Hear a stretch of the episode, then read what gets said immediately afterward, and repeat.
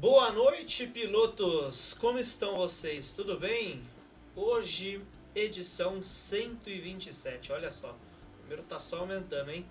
Hoje vamos bater papo com o cara que tem mais história de kart do que eu tenho de idade. Olha, o cara é 37 anos de história, cuida do kart a F2, o cara é um avião. O cara é um avião. Vamos. Hoje vamos, sem mais delongas, hoje eu tô sozinho. O André tá, tá num frio danado lá na cidade dele. Grande abraço, André. Deve estar tá assistindo a gente. E vamos bater um papo com ele. Erno Dremer, tudo bem? Boa noite, Erno. Boa noite, tudo bem? Tudo jóia por aqui. Olha só, vamos fazer a segunda edição do nosso papo, né? Continuando o papo lá de 2019 com o Bruno e com o André. Olha que, que prazerzão ter você aqui de novo. Legal, prazer também. Erno, quer se apresentar? Tem muita gente mais nova no canal agora, a gente está um pouquinho maior, graças né, a um esforço danado. É, tem muita gente no cartismo chegando. Você quer contar um pouquinho da sua história, se apresentar um pouco? Quem que é você? Bom, vamos lá. Uh, eu comecei no, no automobilismo uh, propriamente dito, né, dentro dos boxes, depois de, depois de muitos anos pulando, literalmente pulando a cerca em Tarumã, no Rio Grande do Sul, no autódromo, uh, e também indo no cartódromo para assistir, sempre como cara da arquibancada. É, eu comecei em 85, eu parei de pular a cerca para ir para dentro dos boxes para realmente trabalhar no automobilismo. Fui ser cronometrista de um amigo que, que corria, é, já corria há muitos anos e passou a, a competir num campeonato, campeonato gaúcho de marcas, era alguma coisa assim que se chamava na época. esse foi o meu primeiro ano, 85, então são 37 anos. E de lá para cá, dois anos depois, eu, dois ou três anos depois, eu passei a fazer parte da cronometragem oficial. Uh, acabei indo trabalhar na Federação de Automobilismo. Passei um dia a ser diretor adjunto de prova, diretor de prova, comissário esportivo. Uh, e acabei, eh, por profissão, uh, indo para o lado do, de, de, de um dia eu fiz um, lá, um tipo de um jornal, mais tarde apareceu o site, o Cartimotor, isso já foi em 2000, ano de 2002, na verdade. Uh, agora há pouco, em abril, o site, o site fez 20 anos. Uh, e assim e assim foi, né? São 37 anos de história, uh, de muita. Passei por vários segmentos do automobilismo, já fiz bastante coisa diferente. E hoje o foco principal é, é a parte do, do kart motor, do anuário kart motor, da assessoria de imprensa e coisas assim. Cara, e 37 anos de história, né? Para começar. É, tem. Se, se começar a lembrar de algumas coisas, começar. Principalmente sentar com pessoas que, que a gente conviveu, nesse período todo. É que nem aquela história de conta uma piada, uh, o cara, o outro já lembra de outra, de outra piada e acaba um monte de pessoas contando piadas porque uma vai lembrando da outra. Se a gente sentar com, com pessoas que com quem eu convivi nesse período todo, a gente vai lembrar de histórias que nem, nem eu nem conseguiria lembrar agora. Uh, mas vai vai atiçar a memória, vai lembrar de situações. Então tem, obviamente, tem muita história, tem muita muita coisa que aconteceu, né? São 37 anos, certamente tem, tem coisa para contar.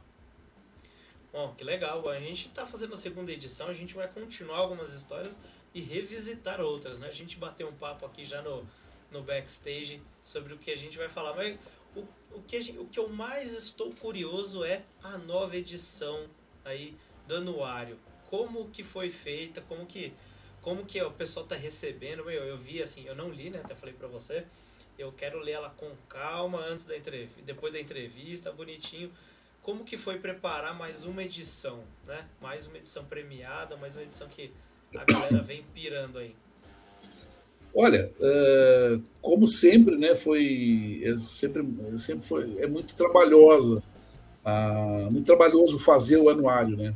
Inclusive Uh, eu já estou trabalhando, recém estamos em agosto, uh, mas já está sendo trabalhado o número 6, né?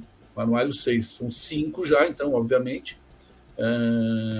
O anuário começou em 2017, ou, ou na verdade, 2000 e, foi lançado em 2018. Agora esses, esses anos me, me, confundem, mas o primeiro ano foi relativo a 2017. Então, nós realmente lançamos em 2018.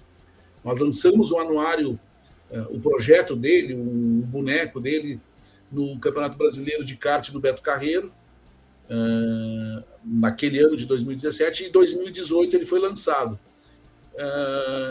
Respondendo a tua pergunta, é, é, sempre muito trabalhoso, porque esse último, por exemplo, tem 328 páginas. Uh, o, o, além do, do, do, texto, de fotos, a gente pode falar que o, que o anuário tem uma, uma apresentação maravilhosa. Não, modéstia à parte, é, eu preciso dizer que ele é, tem capa dura, ele tem um papel é, de alta qualidade. A referência para quem eventualmente já, já conhece o anuário do Reginaldo Leme, o automotor, a referência é esse. Aliás, o, o Regi foi um dos, dos prefaciantes, foi um que escreveu um dos, um dos prefácios, uh, e foi, eu disse para ele que, o, que ele, ele e o anuário dele foram a inspiração para o nosso anuário. Né? Então, ele é um trabalho mais ou menos parecido, muito semelhante, aliás, e que começa uh, dá para dizer que começa quando termina um, começa o outro. Esse ano a gente atrasou bastante o lançamento, uh, então, mais do que nunca, sim, ele, ele terminou um, começou o outro. Porque a, o plano sempre é, uh, assim que termina um campeonato, é, a gente já tem que escrever sobre ele, já tem que separar fotos, já tem que selecionar fotos, e todas têm que ser de alta qualidade, em alta resolução, porque é impressão. Então a gente já, já trabalhou o Campeonato do Nordeste, o Sul Brasileiro, que já acabaram agora, ainda no primeiro semestre, e já está trabalhando a Copa Brasil, que ela é mais demorada, porque a Copa Brasil Brasileiro, cada categoria tem duas páginas, entre foto e texto. Então, é um, é um trabalho que, claro, não se faz todos os dias, mas ele é durante o ano todo. Assim que acaba o campeonato, já se busca uh, subsídios para ir trabalhando matéria, mandar para a gráfica, para já ir uh, fazendo diagramação, porque também é um negócio muito demorado. E, enfim, é, tem momentos que, é como, como tudo, às vezes dá vontade de desistir por uma situação ou outra. No passado, uh, na, no, em relação a esse último, né, uh, eu perdi uh, o arquivo onde eu tinha já feito toda a Copa Brasil do ano passado de Londrina. Eu quase joguei tudo para o alto. Não, não vou mais fazer, uh, porque tive que fazer tudo de novo. E eram 20 categorias, ou seja, eram, eram 40 páginas diagramadas, vamos dizer assim. A diagramação não tinha sido feita, então eu não tinha mandado para a gráfica. Mas, enfim, acontecem situações que às vezes dá vontade de desistir. Só que quando, quando fica pronto, é, vamos embora de novo, vamos para o próximo, porque a satisfação é, é grande, o retorno é muito grande, é, o pessoal gosta muito do trabalho, é, e é ali que a história está contada. Né? A gente sempre fala que os, os pilotos fazem a história e a gente conta, a gente deixa registrado. Cara, que legal. Pô, e a gente está contando a sua história aqui de contar a história dos outros. que legal. E, e, e assim, ah, putz, eu, eu já vi o anuário, acho que muitos aqui já tiveram prazer. Cara, é lindo, maravilhoso, né? Um, um excelente trabalho putz, de registrar uma, uma história, né? De, de alguns campeonatos do ano. Como é, é por exemplo, pô, além de jornalista, assessor, você faz um monte de outras coisas, inclusive anuário. Você já, você já vai para a pista, você já vai para um campeonato já se planejando, eu, putz, eu tenho que fotografar esses, esses pilotos que já são é, os preferidos, não os preferidos, não, ali, os, os postulantes ao título. Favoritos. Os favoritos. É. Você vai com equipe tipo de, de, fotografia, de entrevista, ou não? É tudo você que faz mesmo no. Não, assim, a, a parte de, de, de escrever as matérias é comigo. Mas a muita a, a, parte de fotos, a gente tem assim, tem a minha esposa e a minha filha que trabalham junto e tem outros Legal. fotógrafos que, que, que colaboram com, com, o anuário. Mas não existe assim uma. uma não, é que não, não é que não se planeje, uh, é que não tem como planejar. Por exemplo, vamos, vamos focar, vamos tirar foto daqueles 10 pilotos daquela categoria lá, uh, porque é dali que vai ser o campeão. Mas nem sempre é assim. Uh, muitas vezes o campeão é um outro piloto. E também tem o seguinte, no, por exemplo, nos campeonatos menores, um, campeonatos estaduais, a, a gente coloca a foto do campeão e do vice de cada categoria. Mas no Campeonato Brasileiro e na Copa Brasil, a gente coloca, pode colocar a foto de até seis pilotos, pelo menos cinco. Os cinco primeiros entram naquelas duas páginas que eu falei de cada categoria. Uh, e entra primeiro, segundo, terceiro, quarto e quinto, cada um com a sua campanha. Tomada de tempo foi, largou de tal, fez, fez tal posição, primeira classificatória, segunda classificatória, posição de chegada, e ainda tem o pole que pode ser um, um sexto piloto. Então, é, não, não tem como os fotógrafos, a gente já tem uma, um, um, um ajuste com todos eles, uh, e quando, não, não, quando um determinado não consegue cobrir isso tudo, a gente pede para outro. Mas, assim, o, o, o, nosso fotógrafo principal no anuário, no anuário Kart Motor é o Gilmar Rose. Então, a gente já tem uma forma de trabalho, já tem uma, aí sim um planejamento, é, de que ele deve tirar foto de todos. É, até porque, além de a gente precisar de foto de cinco ou de seis pilotos, no anuário também a gente tem uma, logo nas primeiras páginas, a gente tem uma galeria de fotos é, que pode pegar qualquer tipo de foto. Na verdade, não qualquer tipo de foto, mas fotos diferenciadas fotos com um outro, um outro olhar, um outro prisma, o, o, o, sentimento do fotógrafo. Uma coisa é a gente ter a, um kart contornando uma curva, outra coisa é ele pegar uma foto do, do pai abraçando o filho numa comemoração, o pai chorando, a mãe chorando, uh, o mecânico chorando, ou o kart metade no ar, uh, sei lá, situações as mais diversas possíveis. Então o fotógrafo vai dando clique ali o planejamento é esse em relação a, a fotos. E para escrever, uh, lógico, a gente vai tendo, vai acompanhando o que acontece, por, por, exemplo, num campeonato brasileiro que é um fim de semana, uma semana só e só tem uma, e tudo acontece em, em dois dias, vamos dizer assim, que são as classificatórias e a final. Uh, vai tendo um acompanhamento, porque eu também escrevo essas coisas uh, no site, digamos que uma cobertura quase ao vivo. Uh, as corridas terminam e já dois minutos depois a, a, a narrativa do que aconteceu, o principal está ali. E em cima disso eu me baseio mais tarde para escrever o, o, anuário, além de algumas anotações que eu vou fazendo e guardando para quando realmente for fazer a matéria pro anuário, né? Eles vão se complementando, né? Inclusive Isso. o site aí é bem completo, é maravilhoso o site, viu? É todo, você quer saber informação, você entra lá e tem. É simples assim. É maravilhoso. É, pô, que legal. Então, quais competições que você faz? Vamos lá, vamos. Ou você faz todas que são federadas ou tipo são celerizadas? Não, a gente tem que selecionar, né? Porque, por exemplo, no, no site, o que chegar para mim aqui, uh, depois de averiguado direitinho, a gente, a gente pode publicar tudo, porque a internet, o espaço é limitado e tal. O, anuário, o anuário já é um impresso, então a gente tem que priorizar algumas coisas. No anuário, o que, que a gente tem? A gente tem Uh, os, os carros-chefes sempre são o Campeonato Brasileiro e Copa Brasil, mas depois a gente passa pelos principais estaduais, uh, vai por um, por exemplo, São Paulo, entra, entra a Copa São Paulo Light, Granja Viana, hoje entra a V11 Aldeia, uh, V11 Aldeia Cup, entrou o Circuito Paulista, Troféu Ayrton Senna, afinal, São Paulo é onde uh, acontece tudo, é a nossa Itália depois a gente passa por, pelos estaduais do Rio Grande do Sul para cima.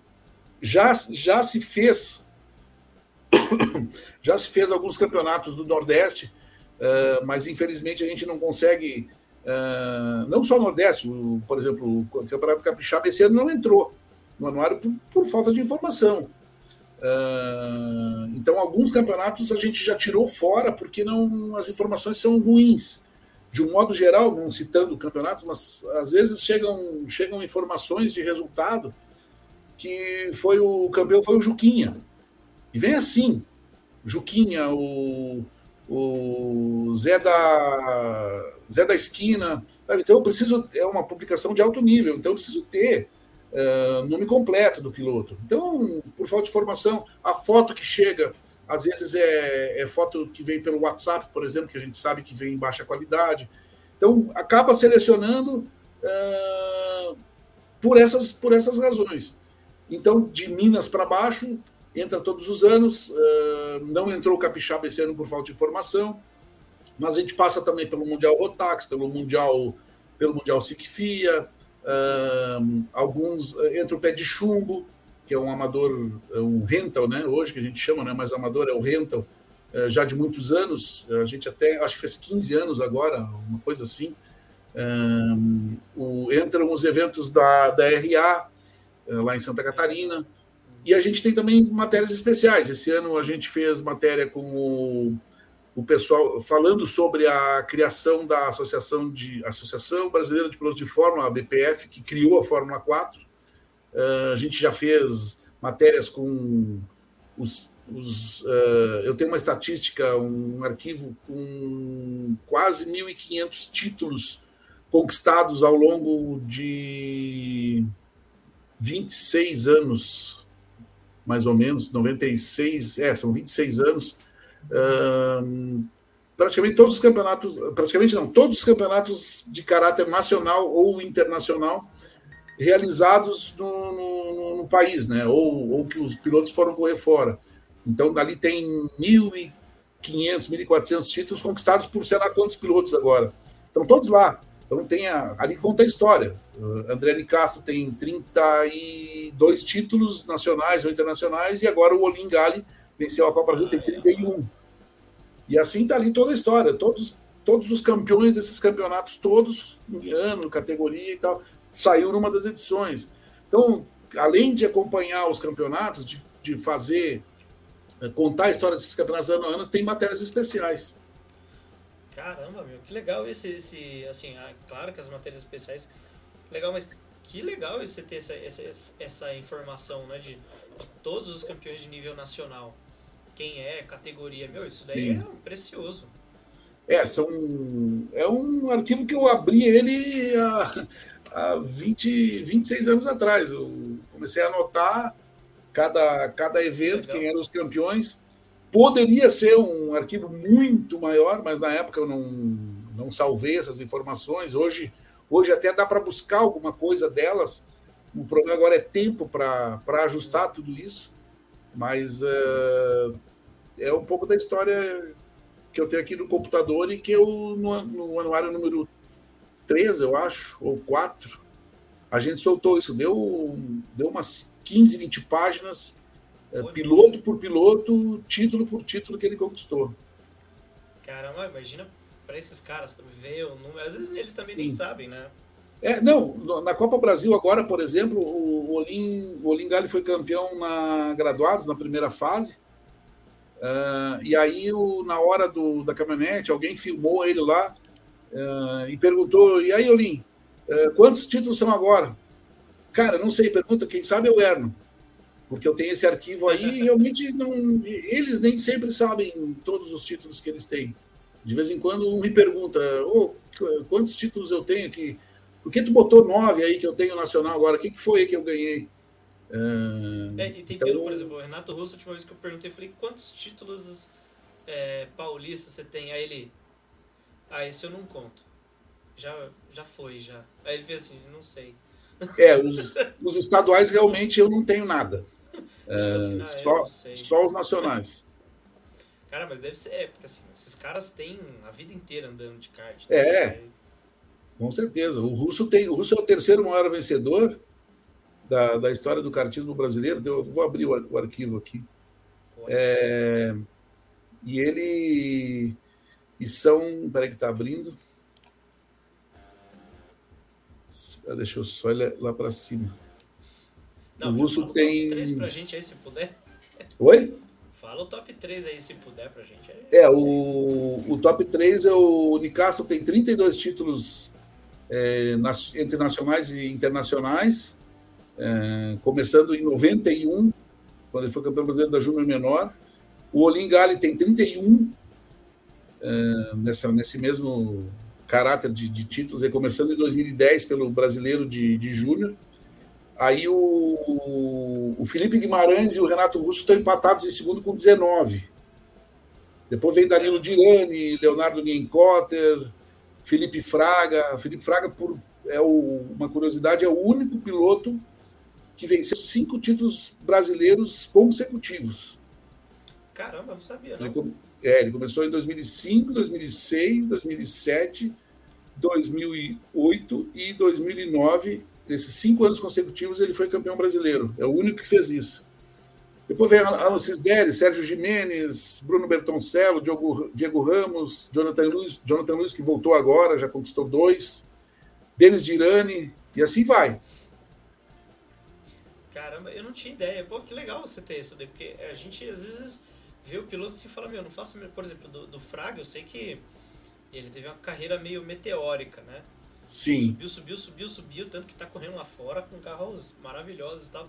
E andando Sim. forte, né? Eu não tinha essa ideia, tipo, o cara ganhou cinco seguidos, não é fácil não, pô. É, não é fácil. Ah, o nível de competitividade do kart brasileiro que a gente tem é... é são, são 1.360 títulos uh, registrados aqui. Eu não, eu não consigo te dizer agora quantos pilotos são, mas são, são muitos também. Ah, deve ter, né? Desde 91 você tem registro? Ou antes, Desde né? 96. É, e tem nomes assim que, que a gente não se dá conta uh, que, que hoje estão ganhando na Stock Car. Gabriel Casagrande, César Ramos, uh, tem os títulos do Rubinho aqui, do Ayrton Senna, que são eu esqueci de dizer que tem alguns uh, inseridos aqui de antes de 96 por, por, por pesquisa também, mas antes de 96 não está completo. Completo mesmo, sem, sem faltar nenhum, é 96 em diante. Caramba, sem faltar nenhum. E quanto que tem esses caras, os mitos? Os, o, o Ayrton Senna, não, eu sei que ele não teve mais, não. não teve muito, porque ele já logo saiu e foi correr fora, né? É, o Ayrton tem. Peraí, ah, agora. Agora, para eu achar ele aqui, que eu, da busca eu procuro. Mas ele tem três títulos nacionais, se não me engano, deixa eu ver aqui. Agora, se eu, botar, se eu botar na busca aqui Senna ou Ayrton Senna, vai aparecer todos os troféus Ayrton Senna. Aí eu não consigo achar ele aqui, porque tem muitos troféus Ayrton é. Deixa eu, deixa é, eu procurar manual. Não, não, é mais de cinco. Isso eu... Não, não. O, Rubi, o Rubinho. Ah, o Rubinho tem bastante. O Rubinho tem cinco brasileiros. Mas, acho que nessa época também não tinha muita categoria brasileira. Ah, não. Não, não, naquela época não tinha muito. É, eu o... acho que era. Não tinha todos os estados ainda, né? É, o Ayrton tem três campeonatos brasileiros: 78, 79 e 80. Foram, foram três consecutivos. É... E depois tem alguns, Valtinho Travalini, lá de outros tempos também. Mas é um. Hoje não é um arquivo que dá trabalho porque só precisa atualizar, né? Mas. Eh, e na verdade nunca deu porque era. Termina uma competição, eu vou lá e insiro os dados, né? Pô, que legal. Cara, então, pô, tem, tem informação pra caramba. Você produz informação hoje, né? É, é. Além de fazer a curadoria, você vai lá, planeja né, ir numa competição recebe a foto, faz a curadoria da foto, coloca o texto no site, volta, faz curadoria do, dos campeonatos adjacentes que chegam até você, né? Porque acredito que você não tenha tempo nem, nem a vontade sim, mas é, o, o, conseguir estar em todas as competições, em todos os estados também, é, às vezes é, é, é Ah, não, isso é né? difícil. Isso é difícil. Agora que a gente está morando em São Paulo, se torna mais fácil é, ir para o Light, para a Granja, para a V11, Uh, mas antes, eu morava no Rio Grande do Sul até seis meses atrás, uh, era nossa, nossa. Nós íamos ao vivo no, no Brasileiro na Copa Brasil, ou algum sul-americano, alguma coisa assim, nesse, nesse, nesse nível de nacional. assim. Agora não, agora todo fim de semana a gente está na pista. Ah, que legal. Pô, marcar de a gente tomar um café lá agora. Bora! Caramba, então, poxa, o, o, e quantas, assim, você tem tiragem que já é declarado? Sim, são mil exemplares. Todo, todas as edições saíram com mil exemplares para a rua. Pô, que legal. Olha, algumas já estão. Se você está ouvindo aí não comprou ainda, corre. É, eu ia dizer, algumas. Ah, acho que a dois já está. Se tiver alguma coisa, são, sei lá, 10, 20 exemplares ainda. Ah, a um. A, a, a, maioria tem, tem uma certa quantidade aí, não, não muito. Obviamente, o último tem bastante ainda e tal. Mas o já está os primeiros, os primeiros, segundo, terceiro já tem baixa baixa disponibilidade já. Pô, que legal. E como é que compra? Fala já. Já, já faz o jabá aí pro pessoal que já que já tá é. perguntando. Então, eu já recebi um WhatsApp aqui já. Onde quase, quase sempre a gente tem no, no quando a gente está ao vivo no cartódromo, a gente tem no, no, com a gente no carro lá e tal. Mas para quem está mais longe, é, pode comprar pela internet. O nome é fácil, é anuário kartmotor.com.br. Pode fazer toda, como qualquer produto aí à venda hoje pela internet, busca lá, faz o pedido. É, tem a taxa de envio do correio e tal. E leva lá uns 4, 5 dias eh, para chegar. Eu, eu vi dois, dia, dois dias úteis aqui para minha montanha aqui. Vamos chegar. É, então. É, depende, é correio, né? É correio. Pô, que legal. Meu, muito parabéns pelo, pelo anuário. Eu já vi, eu já vi pessoas recebendo e chorando, né? Eu até te falei o nome do piloto lá e Sim. ele, pô, a gente estava num cartódromo lá no restaurante, lá ele chegou, colocou na mesa, ele falou, eu não consigo abrir. Que o capacete dele tava na capa, assim, ele falou, não consigo abrir, não consigo tirar o olho da capa. Eu falei, pô, mas a gente tem que ver o que tem dentro e tal. E ele emocionado. É, emocionado. o foi, foi do foi o anuário 2019 saiu em 2019 que o, foi o número 2 que foi o brasileiro na Granja Viana e a gente, a gente até eu gostaria de fazer essa capa todas as vezes mas ela se torna muito igual porque ali tem o capacete dos 20 campeões brasileiros daquele ano uh, obviamente pequeno né porque tinha que caber 20 na capa mesmo sendo um livro grande não é um livro não é aqueles livros de cabeceira, é, é um livro grande. Então, mesmo sendo um livro grande, o capacete saiu num tamanho bem legal, até mais. É, é, foram os 20 campeões, o capacete dos 20 campeões foi um trabalho que a gente teve de bastidores uh, dura, ao longo do, do, Campeonato Brasileiro na Granja, que foram duas semanas. A gente montou um estúdiozinho ali, onde o pessoal levava o capacete, tinha tudo preparado para tirar a foto exatamente todos na mesma posição.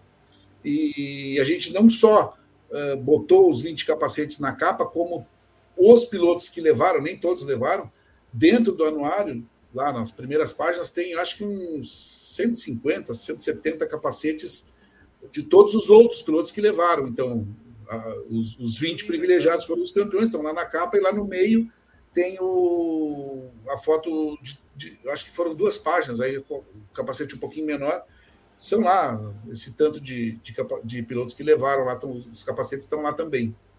Pô, Depois não deu para repetir, porque, como eu falei, seria legal botar o capacete na, na capa, mas uh, a gente sempre, sempre tenta variar.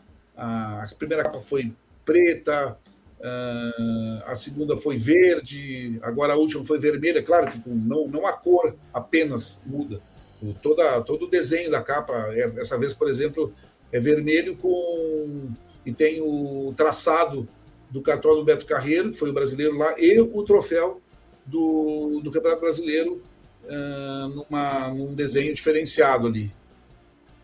É, eu vi, ficou animal.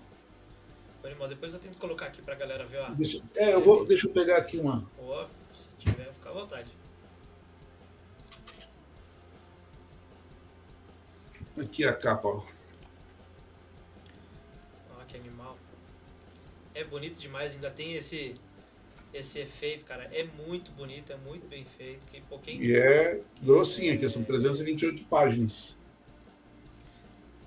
Isso daí é uma, uma obra de arte, cara. Quem puder ter, tem, porque é maravilhoso. É o de, de 2000, eu não lembro a data. O dos capacetes, meu, eu fiquei muito tempo olhando e li, e li, e li. Cara, e é assim, é, tem coisa ali que só tá ali, escrito só ali, né, o, o Não é. tá contado em lugar nenhum ali. Não, não tá. É, é o, esse aí foi, foi, 2000, foi realmente foi 2018, sobre o Brasileiro de 2018 da Grande, foi lançado em 2019. Quando, quando a gente lançou o anuário, quando a gente lançou lá no, no Beto Carreiro em 2000 e, ao, durante o Brasileiro de 2017, uh, eh, a primeira pessoa com quem eu conversei me perguntou como que eu tinha coragem de lançar um, um, uma publicação impressa em pleno em plena época da informática, em plena época em que tudo isso está na internet. Basta tu dar um Google ali e tu acha tudo. Na verdade, não acha. Uh, o meu próprio site tem 30 e... Peraí que eu vou ver também. São... É muita notícia. Desde que começou, são... Hoje tem 38.110 notícias. Uh, afinal, são 20 anos, né? Uh, e, e, se eu procurar alguma coisa, esses tempos eu mesmo procurei uma, alguma coisa dentro do site, não está mais lá. O servidor derrubou e não foi eu que fiz, o, sabe? Então tem coisas que, que não, não, não estão mais na internet. Além do que, uma coisa é tu procurar na tela do computador, até imprimir com uma impressora laser, sei lá o quê, e outra coisa é tu ter esse livro ah, que tem que dá um tratamento diferente à, à, notícia, ao, ao esporte.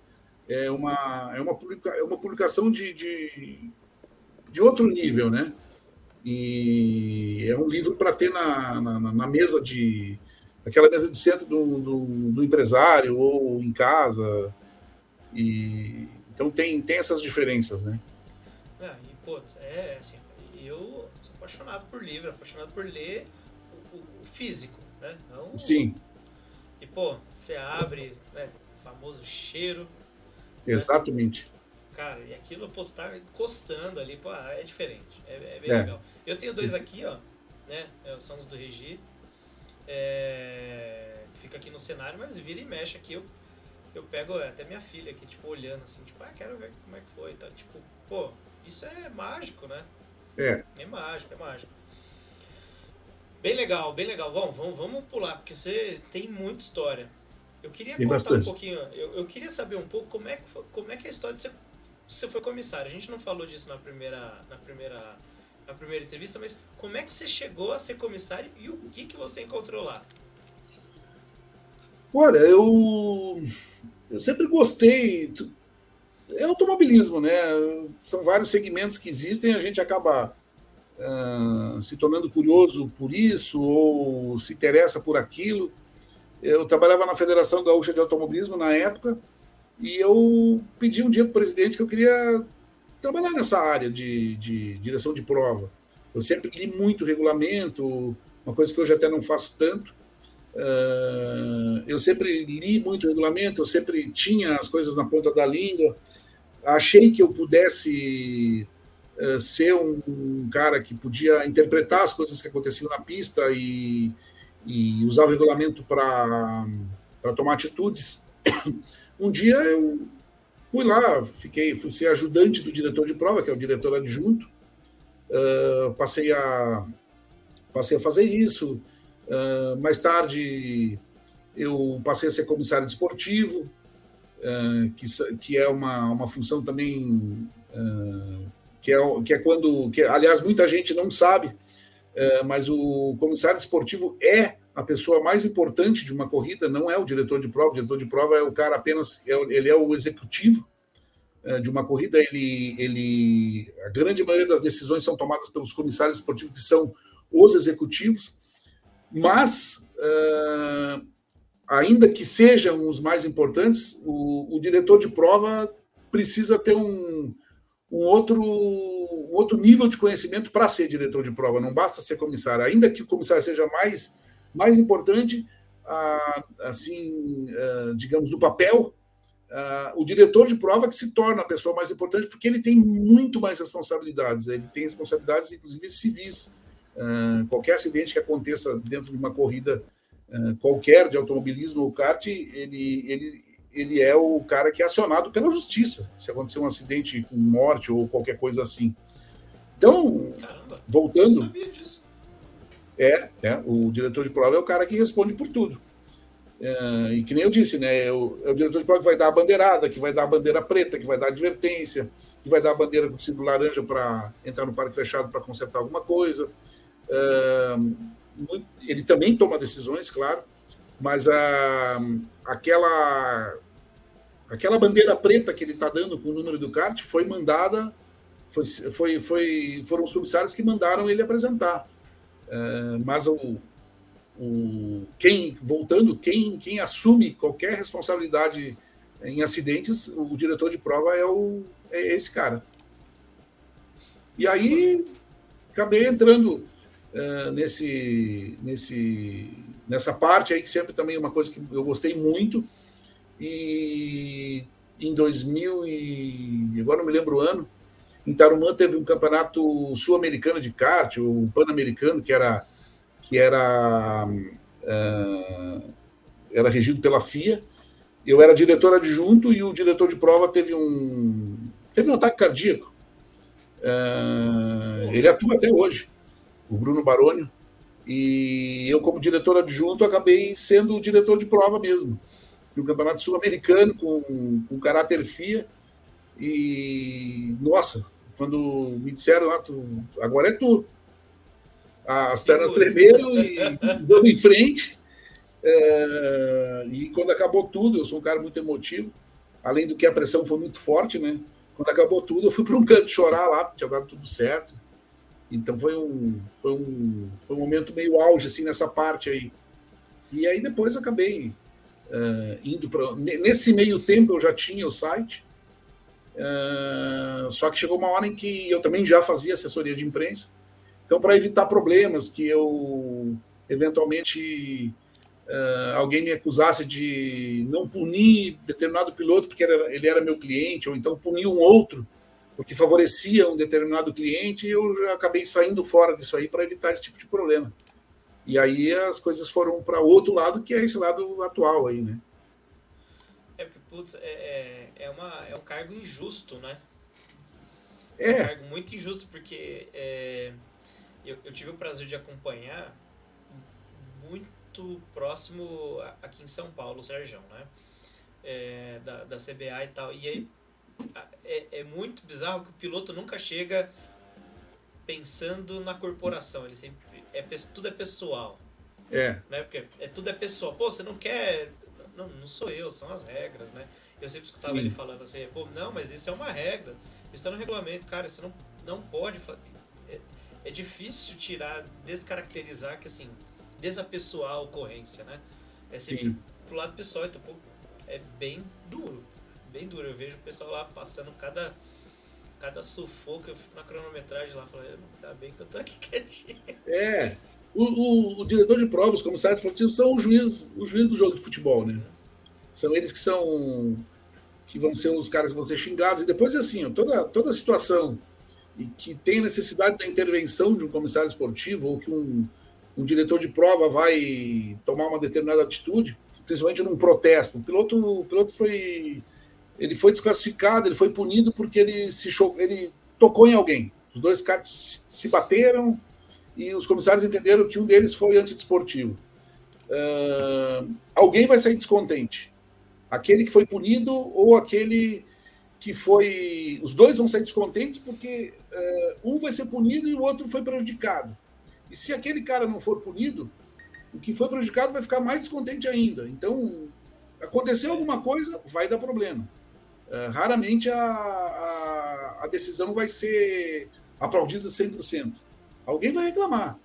Então é mais ou menos igual ao futebol. Deu pênalti ou não deu pênalti. A torcida do, do time que não sofreu pênalti vai gostar o outro não. E assim é o contrário. Já aconteceu de você dar punição para um cliente e você tipo, ter que falar, pô, você fez uma lambança ali? Né?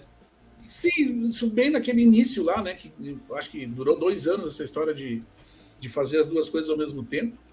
Uh, aconteceu sim, e bola para frente, é isso. É, eu, eu, outra, a gente falou mais cedo de frases, acho que a gente falou antes uhum. de entrar no ar. Outra frase que eu aprendi ao longo desse tempo é, é nessa área de comissário esportivo, diretor de prova, é, não adianta querer ser justo, a gente tem que ser correto. O que, que é o justo? É, cara, eu vim lá de. Eu andei 600 quilômetros para chegar aqui, mil quilômetros para chegar aqui, cheguei atrasado e não consegui participar do treino, vou ter que só para tomar do tempo. Não dá para eu fazer, eu treinar junto com outra categoria. Cara, o justo, pô, coitado do cara. Ele fez todo aquele esforço, chegou aqui, seria justo liberar para ele. Mas o que, que é correto? Correto é, cada um tem a sua hora, uh, a regra está ali, uh, tem que ser cumprida, inclusive programação, programação faz parte do regulamento. Esse é um exemplo em que não adianta. Eu posso, posso até uhum. pensar em ser justo e coitado do cara, mas, meu, aí o, a regra vale para todos. Então, não tenta ser justo, tenta ser correto. Cara, é uma situação. É porque se você for pensar, você falar, não, beleza, vai, vai para pista treinar, mas e os outros também? Que se planejaram e né? Exato. Para poder fazer também. Deve, todo mundo tem uma história, né, na verdade, né? Exatamente. Dá para entender, sabe? Ninguém, eu, eu já falei também, eu sou bastante emotivo, eu me fico triste por não poder. Agora já não mais, já, já tem 18 anos aí que eu não faço isso, mas pô, é uma pena. O certo, o justo, né, seria ajudar. Mas aí, se eu faço isso, isso em qualquer situação, não só no horário, não só na situação que eu, que eu, que eu citei do horário, por exemplo, mas é qualquer outra situação. Vamos tentar ser justo com ele, mas o que vai acontecer? Vai acabar gerando problema com outros. Então, tu tem a regra na mão, tem o papel. Cara, tá escrito aqui, eu não posso fazer nada. Essa é a regra, cumpram-se as regras. Não, essa, essa carga é dureza. E, e, poucos sabem que é, geralmente são os últimos a sair do cartódromo ou do autódromo, dependendo sim, da Sim, Cara, raras as vezes que eu vi a direção sair mais cedo que alguém, assim. Tipo, ah, não, não. Cara... Principalmente numa Campeonato Brasileiro, por exemplo, uh, que as coisas começam já na quinta-feira. Uh, a partir do. Enquanto, enquanto isso acontece nos treinos, Uh, ah, tem algumas, algumas ocorrências, algumas coisas que acontecem, o pessoal uh, precisa resolver aquilo, mas tu vê os comissários muito mais tranquilos, às vezes eles descem ali, estão tomando um café. Agora, tomada de tempo em diante, acabou, não tem mais, porque aí começam as classificações, começam protestos, e normalmente são o, o Campeonato Brasileiro, por exemplo, é, todas as corridas de kart, todos os campeonatos, é uma corrida atrás da outra, não é como o estoque, é, que tem uma hora de intervalo, Fórmula 2, Fórmula 1 tem um intervalo de uma hora e meia, duas, três, às vezes. Fórmula 1 tem duas, três horas de intervalo entre uma, entre uma Fórmula 1 e uma Fórmula 2. E não tem tanto recurso de vídeo, né? Tipo, Também não, é... hoje já tem mais. Hoje já tem muito mais.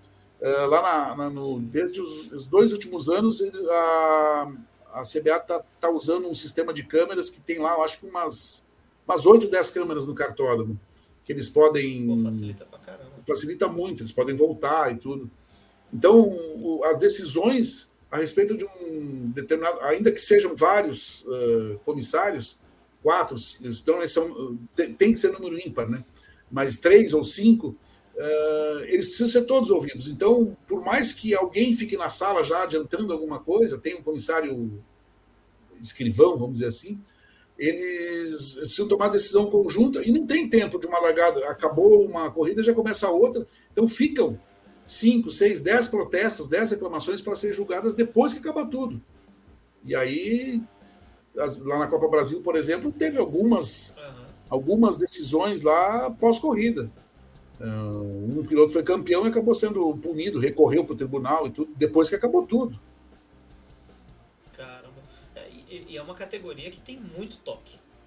Muito toque. Sim. É muito próximo, né? O equipamento é pequeno também, larga todo mundo muito junto. É, exatamente. E, e, é muito mais é muito rápido dinâmico. do que um. É, e é muito mais rápido assim na, nas retomadas e tal, as proximidades de que um, um Stock Car, um Forma Sim. 4 que a gente tá vendo aí. É, é, os karts se encostam, tipo, pra, pra um, uma freadinha um pouquinho mais dentro já já é strike, né? Então eu imagino que vocês lá na direção lá, quando estava lá, devia ter sofrido. E a galera deve ter sofrendo hoje. É, é Sem claro dúvida. que com recurso de de câmera ajuda bastante, né? É, ajuda muito. Hoje ajuda muito. E que ano que foi isso, Arno? 2005, você falou? O quê? Que você foi comissário? Ah, eu fui, foi por alguns anos, uns bons anos aí, até 2000 e 2002, dois, é, 2002 mais ou menos, não, 2000 2002 começou o site, 2004 mais ou menos, mas isso foi entre começar como diretor adjunto lá por 89, 90 mais ou menos, isso foi uns mais de 10 anos, se lembrar bem aí hoje. E como que surgiu a, a, a carreira de, de assessor? Que surgiu, pelo que eu percebo da sua carreira, as coisas vão surgindo, você vai é, foi, uma, foi, uma, foi uma consequência do jornalismo, né? É, um dia surgiu, nem sei exatamente como surgiu, mas meu, meu, primeiro, meu primeiro cliente de assessoria de imprensa foi o Rafael Suzuki, é, que hoje corre na Stock Car. Às vezes, é, quando encontro com ele, eu falo daquela do Valizera, aquela, né, que o primeiro a menina, não sei se você, tu lembra, tinha uma propaganda, o primeiro sutiã, a gente não esquece, uma propaganda da Valizera, dizia, o primeiro cliente a gente nunca esquece. O Suzuki foi meu primeiro cliente, não lembro que ano, um, e, e daí para frente foi um, foi uma, como é que diz, uma, foi uma sequência de trabalho, foram aparecendo oportunidades, novos clientes, uh, com o tempo a gente foi se, se estabelecendo uh, né, foi aprendendo também o ofício, mais do que a gente. Uh, uma, coisa na, uma coisa na teoria, outra na prática.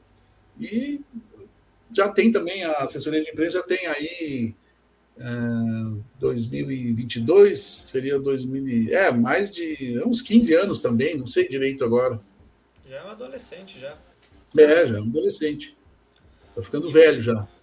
E o Suzuki tava, ele estava no kart nessa época. Sim, Sim, o Suzuki estava no kart ainda. Não ia falar que ele é pequeno porque ele nunca cresceu, mas. ele estava no kart. E aí você acompanhou a carreira?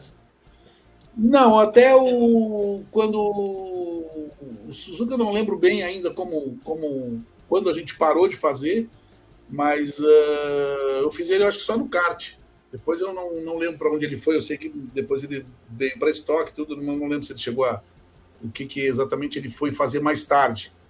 É, como eu disse, tem bastante tempo já, eu não, não lembro o ano que foi. Mas é, chegou uma hora que a gente parou e aí já apareceram, já tinha outros clientes, a gente já trabalhava com outros clientes e tal.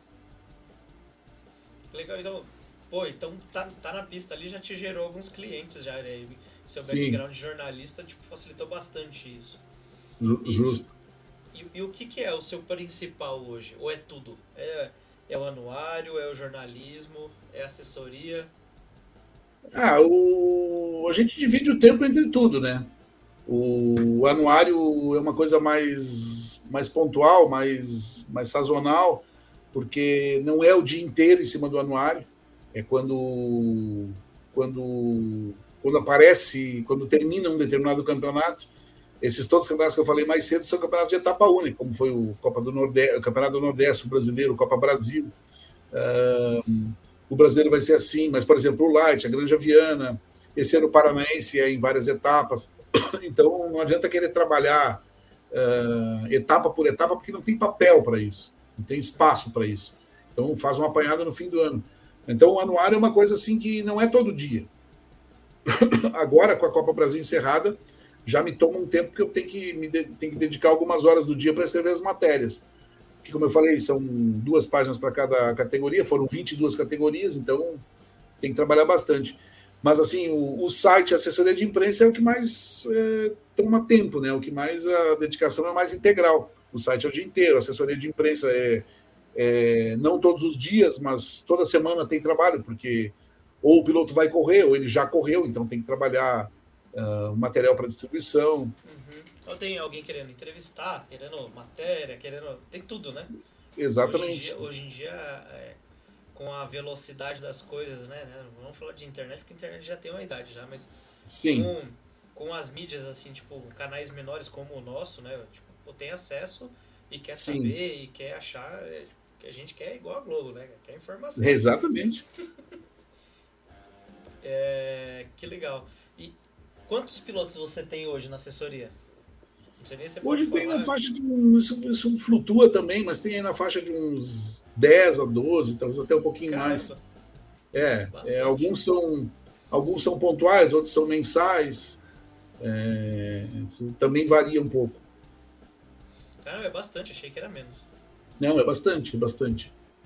É porque, caramba, é porque, eu, eu imagino assim, eu não conheço muito o ofício, mas imagino que, pô, é, tem coisa que você tem que fazer, debruçar mesmo, tipo, ó, você não pode falar isso, você tem que, você pode falar isso porque assim, é, eu acredito, né, que hoje, hoje os pilotos estão mais é, preparados para um para mídia do que antigamente, né? Antigamente era meio bagunçado, né? Sim. Eu vejo as, eu vejo as entrevistas de, de antigamente, é cada um falando mais, tipo, parece atleta de futebol, assim, cada um fala uma coisa, uma confusão mental e você fala, não entendi nada. Beleza.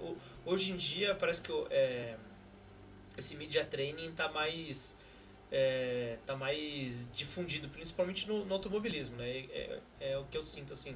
Então, isso facilita bastante ou, ou o que eu falei é bobeira também, não sei. Não, o media training é uma coisa que acontece mais pro, deveria acontecer mais desde cedo, que como a gente falou mais cedo no, no, no bastidor ainda, é, todo piloto de kart que está começando pequeno é, tem o sonho de fazer, pelo menos fazer uma carreira longa. É, obviamente, o grande sonho de todos é chegar na Fórmula 1. É, então, a gente, o ideal seria que todos os, todos os pilotos desde pequeno tivessem um media training para já saber o que fazer, o que falar. mas isso vai acontecendo mais tarde, quando eles saem do kart, vão, vão correr de, de carro na Europa. Então, acaba, acaba se sentindo, acaba vendo a necessidade disso. Uh, os detalhes de estar sempre com, com, com alguma coisa da, da equipe, do patrocinador, e principalmente aproveitar, saber aproveitar os momentos que a mídia oferece, como eu disse, mostrar, mostrar o patrocinador, falar do patrocinador, saber o que falar. Então, o media training é muito importante. E como tu falou, antigamente não, antigamente simplesmente saía falando, tudo, tudo se modernizou, né? Tudo se, se informatizou e se modernizou. É, hoje, é, pilotos de Fórmula 1 antigamente não davam a mínima, pilotos de, em geral não davam a mínima para o preparo físico.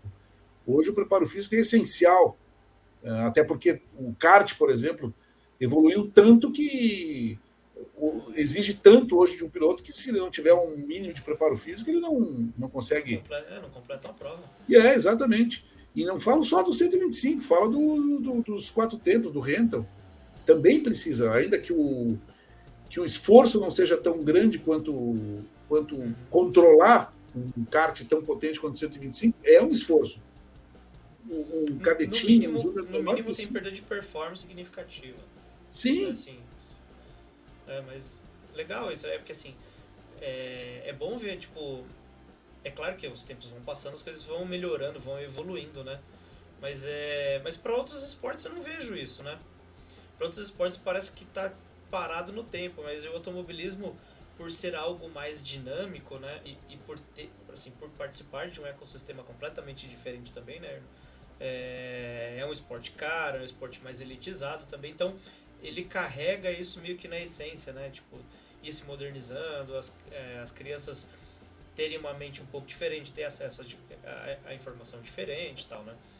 Eu acho que é meio, não natural, mas é legal ver isso acontecendo, né? Eu vejo, pô, por exemplo, pilotinho falando lá na, na lá na, na, na, KGV lá, pô, ganhou o campeonato. Eu, eu vi o Tessaro falando esses dias, falei, caramba, eu vi esse menino, era um pirralhinho e falando mó bem, falando, meu, e trocando uma ideia com a, com a entrevistadora. Eu falei, cara, que animal Sim. isso, que legal, cara. É, o Tessaro sempre, desde, desde mais jovenzinho, é, sempre falou bem. É um, é um menino que sempre falou bem. É. Ainda ontem eu vi um. Não uma entrevista, mas um. Gravou no celular, né, sobre o fim de semana da, da Fórmula 4, os dois, os dois últimos finais de semana de Fórmula 4. Ele sempre falou bem. Fala, ele fala muito bem, bem despachado, bem nada de tímido. É, é claro no que ele está falando, conheço. Isso. Pô, é animal, animal. É, exatamente. Pô, cara, é, isso é, é, legal demais ver a nova geração. Eu fico feliz. Né? Se eu deixar, eu fico falando da nova geração um monte. é Bom, muito legal. até aproveitando em seja, você percebe que, tá, que se, se isso. É, se, é, se, tem mais pilotos mais jovens chegando no automobilismo, por, sei lá, por meios desconhecidos, mas do que antigamente? Sim, que... o, o kartismo já faz isso, né? É natural. Hoje Hoje já não sei quantos anos para cá não se faz mais nada de alta performance. Se pensar em Fórmula 1, não, não, tem mais piloto de Fórmula 1 que não passou pelo kart, já há muitos anos. E ainda que isso, ainda que isso seja uma regra, quase uma regra, né? não uma regra estabelecida, mas um é, é uma regra tácita, vamos dizer assim. ainda que isso seja muito importante, nós só temos um campeão mundial de kart, campeão mundial de Fórmula 1, que é o Max Verstappen, né? É, todos os outros campeões mundiais de Fórmula 1, de, de, de Fórmula 1 não foram campeões mundiais de kart. É, bom, mas isso é um outro, outro detalhe. A, a, o kart, ser, é, ser, campeão mundial de Fórmula de ser campeão mundial de kart não garante nada. É, não, não, quer dizer, como a gente viu, que o piloto vai, vai chegar, vai ser campeão do mundo de Fórmula 1. Agora, não fazer kart não vai levar, se ele não fizer kart, ele não vai a muitos lugares.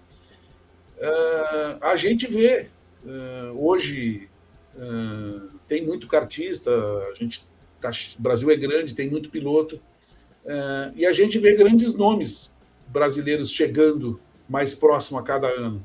Cada ano a gente tem um piloto numa apareceu esse ano na Fórmula 4, no outro ano vai ter um outro. esse da 4 no ano que vem já está na 3, como, como foi com como tem sido com o Felipe Drogovic, que está na 2, o Colé, é. o, Rafinha Câmara, Bortoleto, uh, já foi com Petekoff, e assim, e assim foi. Uh, kart, uh, indo para a Europa, por exemplo, a gente tem vários, tem dois pilotos que correm regularmente na Europa, o, o Matheus Ferreira e o, e o Miguel Costa, Uh, o Gabriel Gomes está lá agora. Na verdade, agora está no Brasil, porque ele, ele quebrou quebrou a mão, ou dedos, agora não me lembro da mão, no, numa etapa do europeu. Mas ele está lá, ele foi para correr na Europa, está trabalhando dentro da CRG. Uh, eh, a gente tem pilotos indo para o Mundial todos os anos, e esse ano deve ir uns seis ou sete, uh, daqui, a um, daqui a pouco mais de um mês. Uh, inclusive, o kart, o kart motor vai estar tá lá, nós vamos estar tá lá ao vivo no, no, no Mundial. É. E ano passado foram, sei lá, 10, no outro ano também foram 10. A gente tem, a gente tem sempre uma presença uh, no Mundial. A gente não está conseguindo hoje uh, resultados como se conseguiu os três títulos mundiais, ou, uh, mas tem, nos últimos anos a gente tem chegado muito mais perto.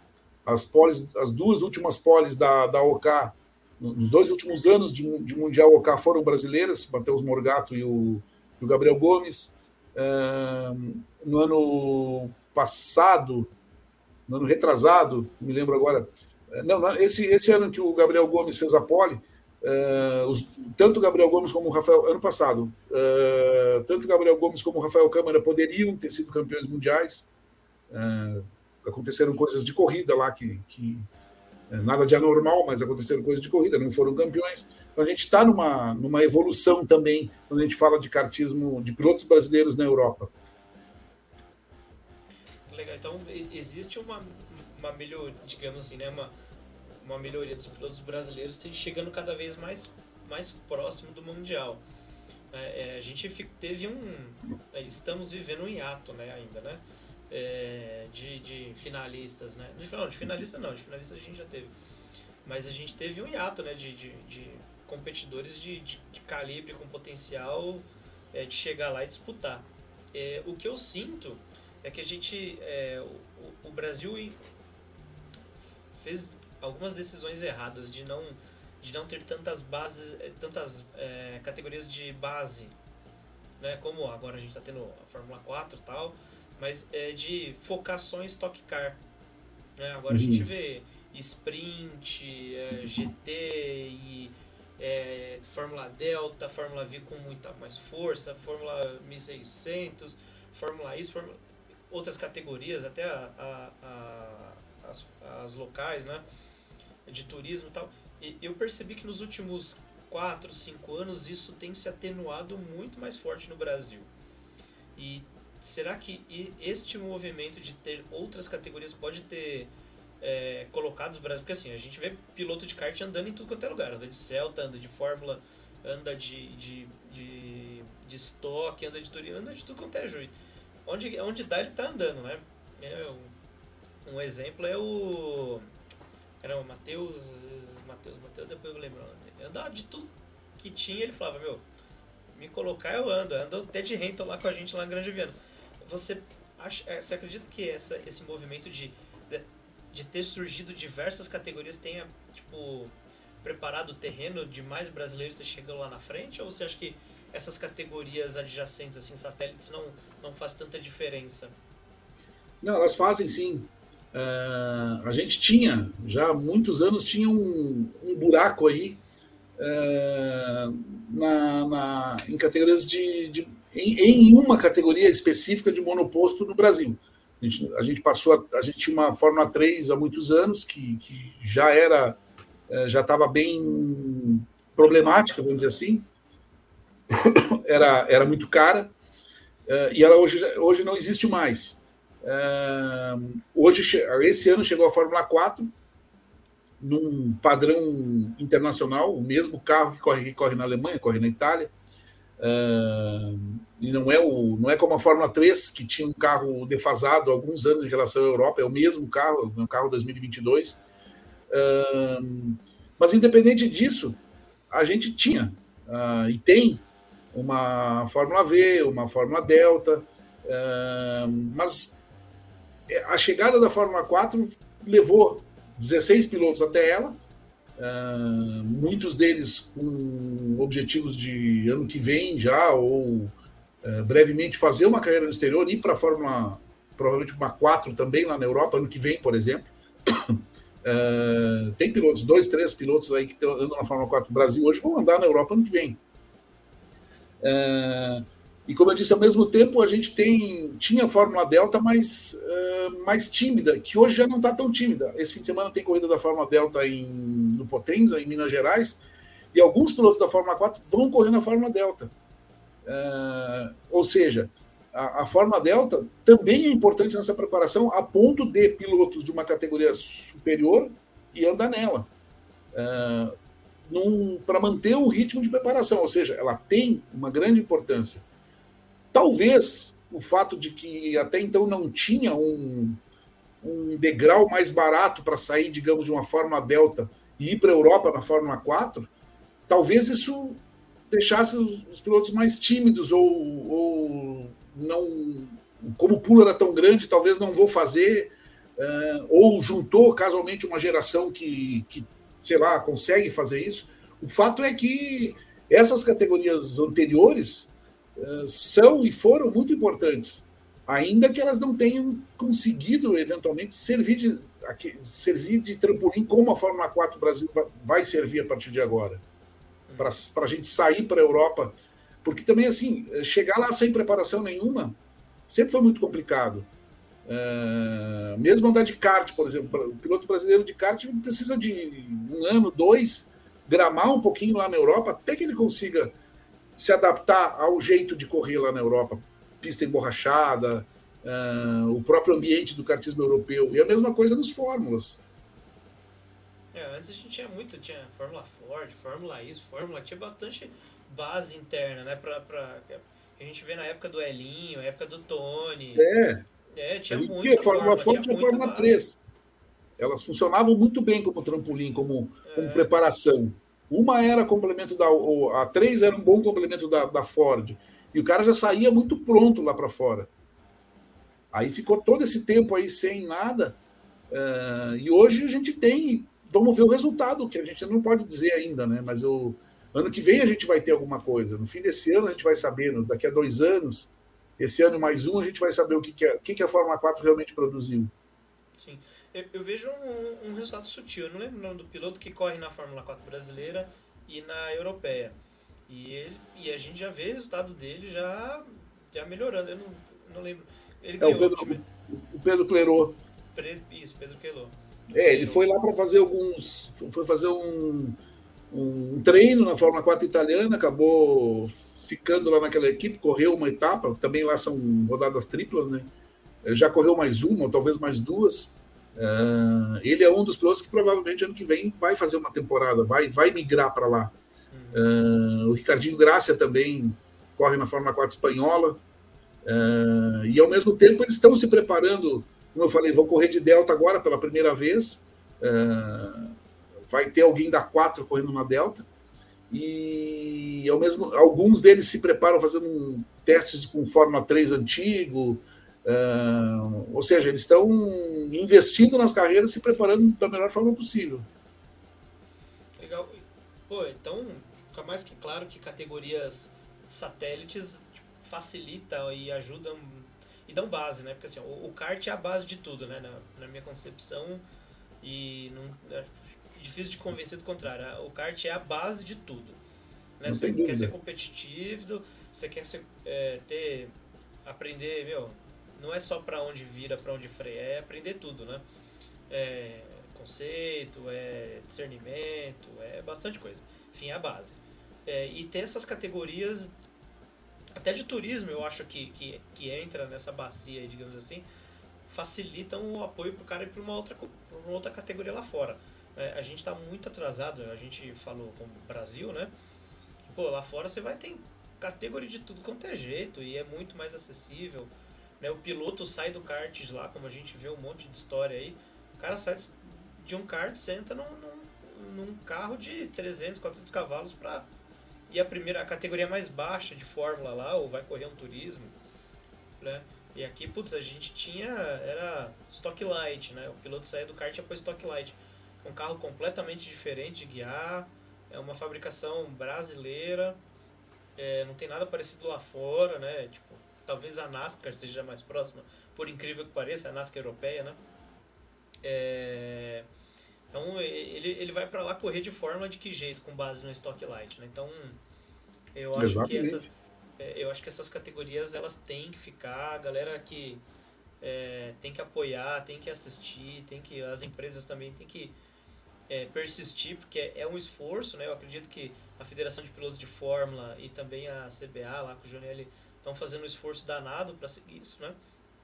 É, para seguir, mas também a gente tem um compromisso de, de, meu, de endossar, porque é o futuro dos nossos pilotos, né? A gente tem muito piloto bom, como a gente está vendo aí na Fórmula, na Fórmula 4, e, e vão surgir novos pilotos que precisam dessas categorias andando e com base, com patrocínio e tudo mais para poder evoluir, para a gente ter um. Né, é, pode ser o sonho de, de muitos é, entusiastas de automobilismo ter mais um brasileiro lá na Fórmula 1. Né? Isso, exatamente.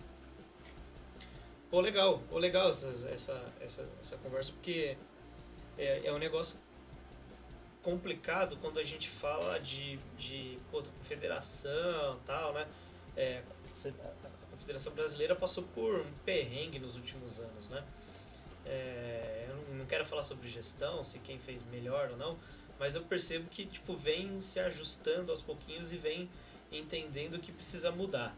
Né? Não sei se você tem a mesma opinião, é, mas elas eu, eu sinto que está um pouco mais flexível e está mais aberta a novas ideias, né? Assim como a F4 que chegou, é, assim como eu vejo tipo uma Fórmula Delta um pouquinho com mais liberdade, uma Fórmula V, é, tem outras ideias aí surgindo também, né? A gente vem acompanhando, tem muita coisa que não é muito certa, né?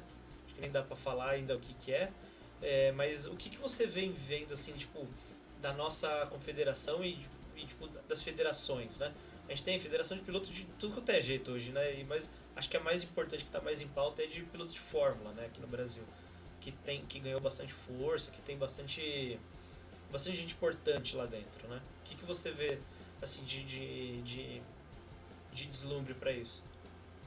É, a, a, a, Associação de Pilotos de Forma é, é, uma associação, tá? Ela não é uma federação. Ah, ela, ela, é, não, ela não é uma, vamos dizer assim, ela, ela gerencia a si mesmo. É, ela tem pessoas lá, pais de pilotos, é a, a, tal da BPF, né? Associação Brasileira de Pilotos de Forma. Eles tratam a categoria deles Uh, são, são pessoas que que estão fazendo essa inovação.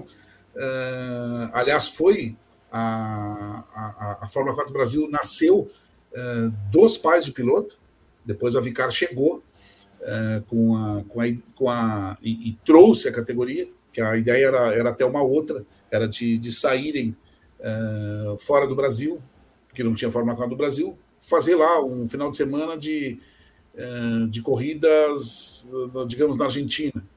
Essa ideia foi do pai do Álvaro Tchol, o Alberto, e se uniram em torno disso e a partir daí criaram, não sei se criaram a associação nesse momento, mas uh, o negócio tomou um outro rumo quando, quando houve o link com a, com a Vicária, e tudo aconteceu. A associação é uma coisa, a federação é outra, cada, federa cada estado, praticamente todos os estados têm uma federação uh, que, que comanda, organiza não, comanda e supervisiona uh, os eventos automobilísticos em, seus estados.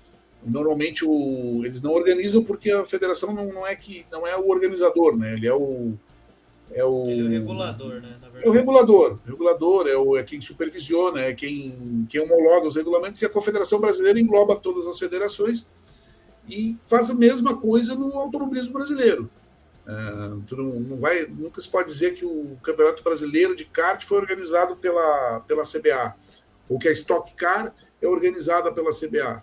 A Stock Car é da Vicar, é uma empresa que faz o, o, o brasileiro de kart é organizado, ou a Copa Brasil, é organizado pela normalmente pelo clube eh, dono do cartódromo e também às vezes a grande maioria das vezes pela federação local e aí sim ela organiza uh, mas enfim a pergunta é uh, precisa sempre acompanhar o, o, o ritmo das coisas, precisa inovar, precisa estar uh, tá aberto a, ao crescimento, a, a ouvir os pilotos. Uh, claro que não vai conseguir ouvir todos, são sei lá quantos mil pilotos, então não dá para dar voz a todos.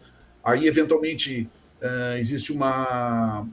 Por exemplo, o, o, no kart, que é o que eu estou mais por dentro Uh, o CART tem a Comissão Nacional de CART, que é um, que é um órgão interno da CBA, uh, ah, e hoje ela tem, além do, do, presidente da CNK, que é o Binho Carcassi, tem, tem um cara na área técnica, o Ricardo Molina, uh, e ela abriu as portas para algumas pessoas, um, um, ou dois representantes da área de, de, de preparadores, vamos dizer assim, também na área técnica, tem representante de piloto, então tem lá uh, tem dois pilotos da Fórmula, da Fórmula 4 kart, né, da, da, da F4, dos motores Honda, né, uh, que fazem parte também.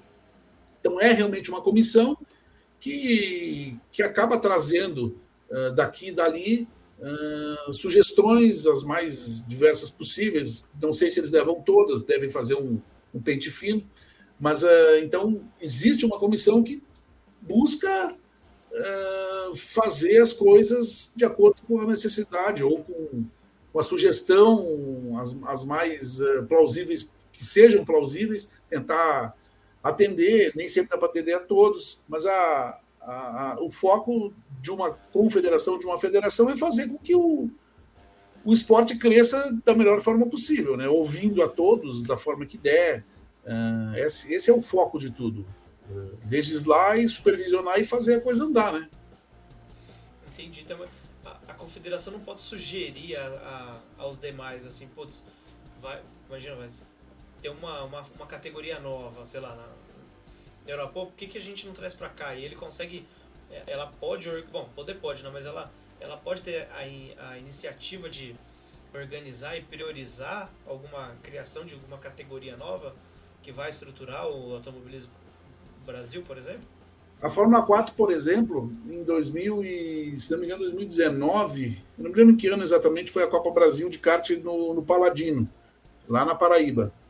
É, e aí é, veio o, um, eu não me lembro o nome dele, mas ele era um, ele era da Migali, que é uma fabricante de, de carros da Fórmula 4 também. Ele era um dos Migali.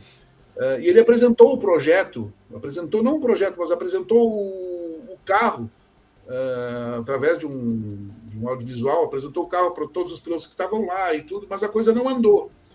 É, e aí eu lembro muita gente reclamou que a CBA não trouxe, que a CBA isso, que a CBA na época, e hoje fez a mesma coisa, ela foi parceira, apresentou o projeto, mas não é a CBA que traz uma categoria, que investe o dinheiro uh, para trazer uma, uma categoria. A, na época, a Fórmula 4 não andou exatamente porque não teve uh, empresários, não teve um investidor que, que foi lá e trouxe, como aconteceu com a Vicar hoje. Uhum. É, então, eu entendi. Né? Porque acredito que falta parte assim do, do, do, interesse das empresas em enxergar retorno também, né? Porque Lógico. Não adianta só querer fazer bonito. Caro, né? Sim, né? Foram. Acho que no começo vieram 10 ou 12 carros, depois vieram os demais, né? E, viu? E, e vieram um, alguns carros que não eram os titulares, eu acho que, né? Teve alguma coisa assim, né? Não, não me lembro muito bem para é, fazer os testes e tal. Esses detalhes eu não, não acompanhei muito, não. Eu sei que a primeira etapa ainda foi assim, ainda faltou alguma coisinha na Fórmula 4 esse ano lá no Velocitar, mas eu não acompanhei os detalhes assim de, de como exatamente aconteceu. Eu lembro que os primeiros carros que chegaram no Brasil não eram os carros que seriam para corrida, era mais para os pilotos se situarem, entenderem e tudo mais. É, eu não, não lembro o motivo e razão, mas eu lembro que foi feito alguma coisa para tipo assim, ó, para não para os pilotos sentirem como que seria o carro e tudo mais. E depois chegaram os carros e fizeram ajustes. E agora Interlagos aí eles fizeram até um rodízio de carro. Inclusive o, o Kleber Barcelos foi entrevistado aqui. Ele estava ao vivo lá da lá de Interlagos envelopando os carros dos pilotos e papiando com a gente. Falou que os caras fizeram um, um, um rodízio dos carros, aí tirou o, o adesivo de todo mundo, trocou, embaralhou os carros, falou, agora sim, então a gente vai. É, é foi feito. Na verdade, foi feito um novo sorteio, né? né? É isso. É legal pra caramba. É, a última corrida aí, meu, tem no YouTube, é legal pra caramba a última corrida, viu? Foi, foi muito boa. Foi bem legal. Bom, a gente já percorremos bastante coisa aqui. É. Vamos... Bom, a gente... vamos ver o horário aqui, não, a gente tá tranquilo de horário. Vamos lá. É, você é assessor do cara mais falado nos últimos tempos aí, né? Felipe Drogovic é a sensação da mídia, né? E de muitos entusiastas e apaixonados por piloto. Cara, como que tá sendo lidar aí com essa chuva né, de informação de, de, de Felipe tá? A gente não vai entrar em detalhes se vai ou não vai, né? A gente já conversou bastante. É, como que é, né? O Felipe é um cara que, meu, é, fez um, um, ano passado numa equipe é, sofrida, digamos assim, né? Tá nessa equipe de novo, né? Na MP lá, tá colocando o carro na frente e, meu, como que é fazer a gestão de tudo isso daí? Você ainda tem o anuário, tem a família aí que te dá uma força. Mas, cara, como que, como que faz a gestão disso tudo aí? É, é, é outra parte que é muito, muito legal, né? Como a gente fala, é, é um, é, um tra, é, é uma coisa que a gente faz, gosta de fazer, então é um trabalho, mas não, não tem todo aquele, aquele, aquele horror de trabalhar com que, fazer o que a gente gosta, a gente nem sempre a gente trabalha, né? Eu tô com, eu tô com, eu faço assessoria do Felipe desde que ele começou com o Edcart, desde 2009, 2010. Uh, acho que ao longo de um ano e meio, mais ou menos, a gente não, não fez. Aí depois a gente voltou em 2019, quando ele foi para a Fórmula 3. Uh, aí em 2020 ele estreou na Fórmula 2 pela MP, ganhou no primeiro fim de semana, venceu, venceu três provas, fez pole. Aí 2021 ele foi para a Univirtuosa, não foi um bom ano. E esse ano ele voltou para a MP, lá para a equipe holandesa, e todo mundo sabe o que está acontecendo. Está líder do campeonato, já é um dos maiores vencedores da história da Fórmula 2, é super cotado para a Fórmula 1, é como tu falou, e é hoje o maior nome do automobilismo brasileiro no mundo. E fazer a gestão disso tudo é. Primeiro, que é um é prazeroso, né? Assim como, como ele está chegando lá com grandes possibilidades, é um nome cotado para a Fórmula 1, está uh, junto nesse, nesse processo todo e agora é, é muito é motivo de muito orgulho. Afinal, uh, o Felipe tinha 10 anos, 9, 10 anos, quando eu comecei a trabalhar com a família, e hoje ele tem 22, então são 12 anos praticamente todos juntos. Gestionar isso tudo aí é. Hoje, depois dos, desses últimos. Essa temporada, especialmente, está uh, sendo mais agora nos últimos meses, nos últimos últimas semanas está sendo mais uh, não complicado, não é a palavra certa, mas o, qualquer entrevista hoje com o Felipe é em cima de Fórmula 1. Uh, sei lá, três meses atrás, ainda que todos aqueles resultados ótimos tenham sido conquistados, mas o, nos últimos tempos, como, como aparece, como é momento da silly season na, na Fórmula 1 e da, e da temporada realmente séria, que é agosto, setembro. Então, tudo passa, toda pergunta, toda entrevista é, que o pessoal quer marcar com o Felipe é nessa linha, né? De saber o que, que vai acontecer uh, em 2023, se ele vai para a Fórmula 1, se não vai, se vai ser titular, se vai ser piloto de teste, sei lá o quê. Então, e é, e é bem. Não é que é difícil, mas é sempre é uma coisa que quando. Que, eu quero entrevistar o Felipe, uma pessoa quer entrevistar o Felipe, ele vai fazer uma entrevista só uh, falando disso. O Felipe vai dar 200 entrevistas falando da mesma coisa. Então, é uma coisa que tem que tem que levar com, com cuidado, porque senão, como, como ele é o assunto do momento no automobilismo brasileiro, uh, ele acaba não fazendo mais nada. Ele passa o dia inteiro dando entrevistas e sempre é a mesma coisa e é uma coisa que também ele não tem o que dizer, porque não tem nada definido. Uh, então, ele vai dizer o quê? Ele não tem como dizer, ah, eu vou, tô indo para lá. O dia que isso acontecer, sim, vai ter um, um outro, um outro outra, enfoque. outra conversa, né? É, uma outra conversa. No momento não adianta, não. São entrevistas que acabam sendo uh, meio inócuas, porque, como eu disse, não tem o que dizer hoje. Não tem, um, não tem, não tem nada definido. E, e, essa é uma fase que, né, que você falou que foi meio tá, está sendo meio complicado, que a Fórmula 1 nos últimos dias entrou numa loucura, né? Para tudo, né? O pessoal não sabe o que tá fazendo. Aí um vai, outro não vai, outro vai, desconfirma, outro fala, ué, não tô sabendo, hackear Instagram. Cara, é. teve um dia, eu, até o Felipe postou, falou, ele desceu do voo e falou, gente, o que que aconteceu? O que que eu perdi? É. Exatamente. Ele tava, era, ele tava vindo da Itália para cá, foi quarta-feira, terça-feira passada. Ele estava vindo da Itália para cá, embarcou lá, acho que foi uma hora da tarde, é, e lá, né? Uma hora da tarde de lá. E quando chegou aqui, tinha Piastre anunciado, Piastre desanunciado, e sei lá mais o que. E ele disse, cara, o que, que eu perdi?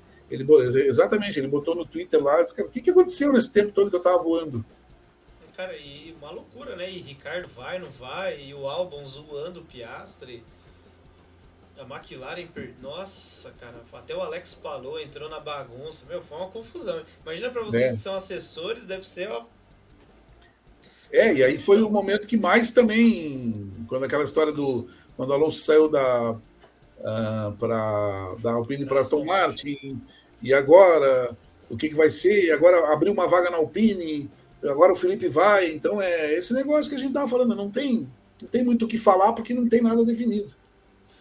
E aí, curiosidade mesmo, e o telefone do assessor de imprensa não para de tocar ou você vira de ponta cabeça, põe na gaveta e esquece? Tem dia que é só dar uma bombadinha na Fórmula 1, começa. A, é mais é WhatsApp, né? Ah, precisamos marcar uma entrevista, ah, vamos fazer uma live e coisas assim, né? É, tem horas que. Tem... Essa semana, por exemplo, tá muito calmo, porque tudo acalmou, né? Uhum. Que bom. Agora. Tá uma loucura. É, é só aparecer uma, uma, uma vaga nova aí e pronto. Já começa tudo de novo, né?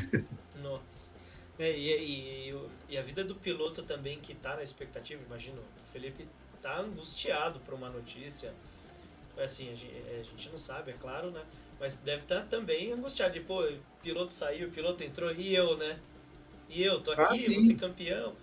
Porque assim, é, não sei se todo mundo sabe que tá assistindo aí, se o Felipe for campeão, ele não pode correr mais a Fórmula 2. Né? E aí, para onde, o que, que ele vai correr? É. O próximo degrau é a Fórmula 1, né? Então, é complicado, né? E aí tá o Piastre lá, na verdade, assim, é a chuva de pilotos pagantes e deu uma deu uma, uma engarrafada, né? Complicou um pouco Sim. esse ano, né? Por incrível que pareça, eu achei que ia ter menos assentos do que tá acontecendo. Eu achei que ia ter um ou dois assentos, mas parece que vai ter mais, né? Então é complicado pro piloto também, né? Acredito que até para até pro, pro, as pessoas que estão ao redor dele aí, como você, tipo, deve ser difícil de fazer a gestão ali do, do, do ânimo, né? Do, do tipo, meu, estamos é. lá, estamos trabalhando para isso e tal, porque Fórmula 1 é um negócio muito maluco, né? Do nada pode aparecer dois Mazepin, dois Latifi, mais um um do outro doido aí vai correr, né? Tipo, nos últimos anos a gente teve chinês, canadense, russo, alemão. É, e, se, e, se, pensar, é que nem o, eu tive com o Felipe lá na, naquele evento da, é, da, da XP, lá que ele foi convidado para palestrar, lá na verdade foi entrevistado. É, cara, são 20 pessoas no mundo inteiro com esse privilégio. E vaga é um negócio uhum. super, super ainda mais raro, né? Não são 20 vagas, são 20 pilotos que estão lá. E tem. Outro dia tinha cinco vagas, agora agora vaga mesmo só tem a do a Ricciardo, teoricamente. Uh, tem renovações para acontecer, então são, são 20 pilotos e, e, menos vagas ainda, né? Então é um privilégio para poucos, né? É, tem, a, tem os pilotos do ano passado da Fórmula 2 que estão na fila e tem Exatamente. os deste ano. Então, é, a fila é grande também. É, pra caramba. Então é, cara, situação que. Assim, é uma situação que eu gostaria de estar passando, mas deve ser dura. É verdade. bom, legal. É, bom, vamos, vamos. Chega de falar de Drogovic, agora o foco aqui é o Erno. Aqui. Erno, o que, que você. Vamos voltar lá pro, pro panorama, né? O que, que você vê de saldo de Brasil, das divisões assim, pô, a gente tava falando de do kart profissional, né? A gente tava falando aqui, o piloto vai onde está o, o, público, né? É, eu tenho uma visão bem assim, bem pequena, porque a gente fica em São Paulo, eu nunca corri profissional. É, pô, eu tive duas corridas profissional, mas é, nunca corri no sul, no, no, no Paraná e tal. É, eu tenho amigos que foram correr em outros lugares. Qual, qual é a sua visão assim, de evolução de kartismo no, no, nos estados? Tem um estado que se destaca por evolução, por produção de mais pilotos mais rápidos. Tem, uma, tem um estado que, tipo, a galera é mais unida, que produz é, mais pilotos de, de, de bom calibre e tal. Você tem alguma coisa assim, uma curiosidade assim sobre, sobre os estados? É de, ou não, é tipo, todo mundo igual? Não, assim, o... primeiro, primeiro não, é, é... tudo, tudo se, se concentra em São Paulo quando a gente fala de kartismo profissional.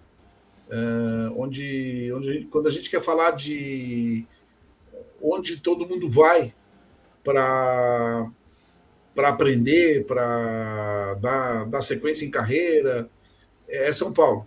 Que nem hoje um kartista quer começar, o próprio Felipe. O Felipe foi correr, ele correu de kart aqui no Brasil, em 2014, se não me engano, ele foi para a Itália. Correu de kart na Itália, foi, foi dar início numa carreira internacional na Itália. Então, o brasileiro que quer fazer alguma coisa lá fora vai para a Itália. Vai correr na Europa, mas uh, mais focadamente na, na, Itália e vai fazer a lá. Itália, a Itália é o centro da Europa de kart, né? é o centro do mundo. É o centro do mundo. Assim como São Paulo é o centro do Brasil para kart. Então, ah, o cara começa a correr no Rio Grande do Sul, Santa Catarina, Minas Gerais, Maranhão, Paraíba. Uh, se ele quer fazer alguma coisa da carreira dele, ele vai descer para São Paulo, vai subir para São Paulo e ali ele vai dar andamento. Então, uh, São Paulo é o centro, além do que São Paulo é o como é a, o estado mais populoso, é também por, por, consequência, né, proporcionalmente é também o estado que tem mais pilotos. Uh, isso, isso até o Paraná andou uma época, se não me engano, com até com mais pilotos uh, filiados, vamos dizer assim, do que São Paulo, mas uma coisa assim, uh, proporcionalmente até muito grande a diferença, mas em termos de números absolutos, nem tanto. Então, assim, a gente vê e, também, nos últimos anos, sempre, já há muitos anos, sempre a, a, se dividia os títulos entre. A, a, grande maioria dos títulos do Campeonato Brasileiro, no Copa Brasil, ficava com São Paulo e Paraná.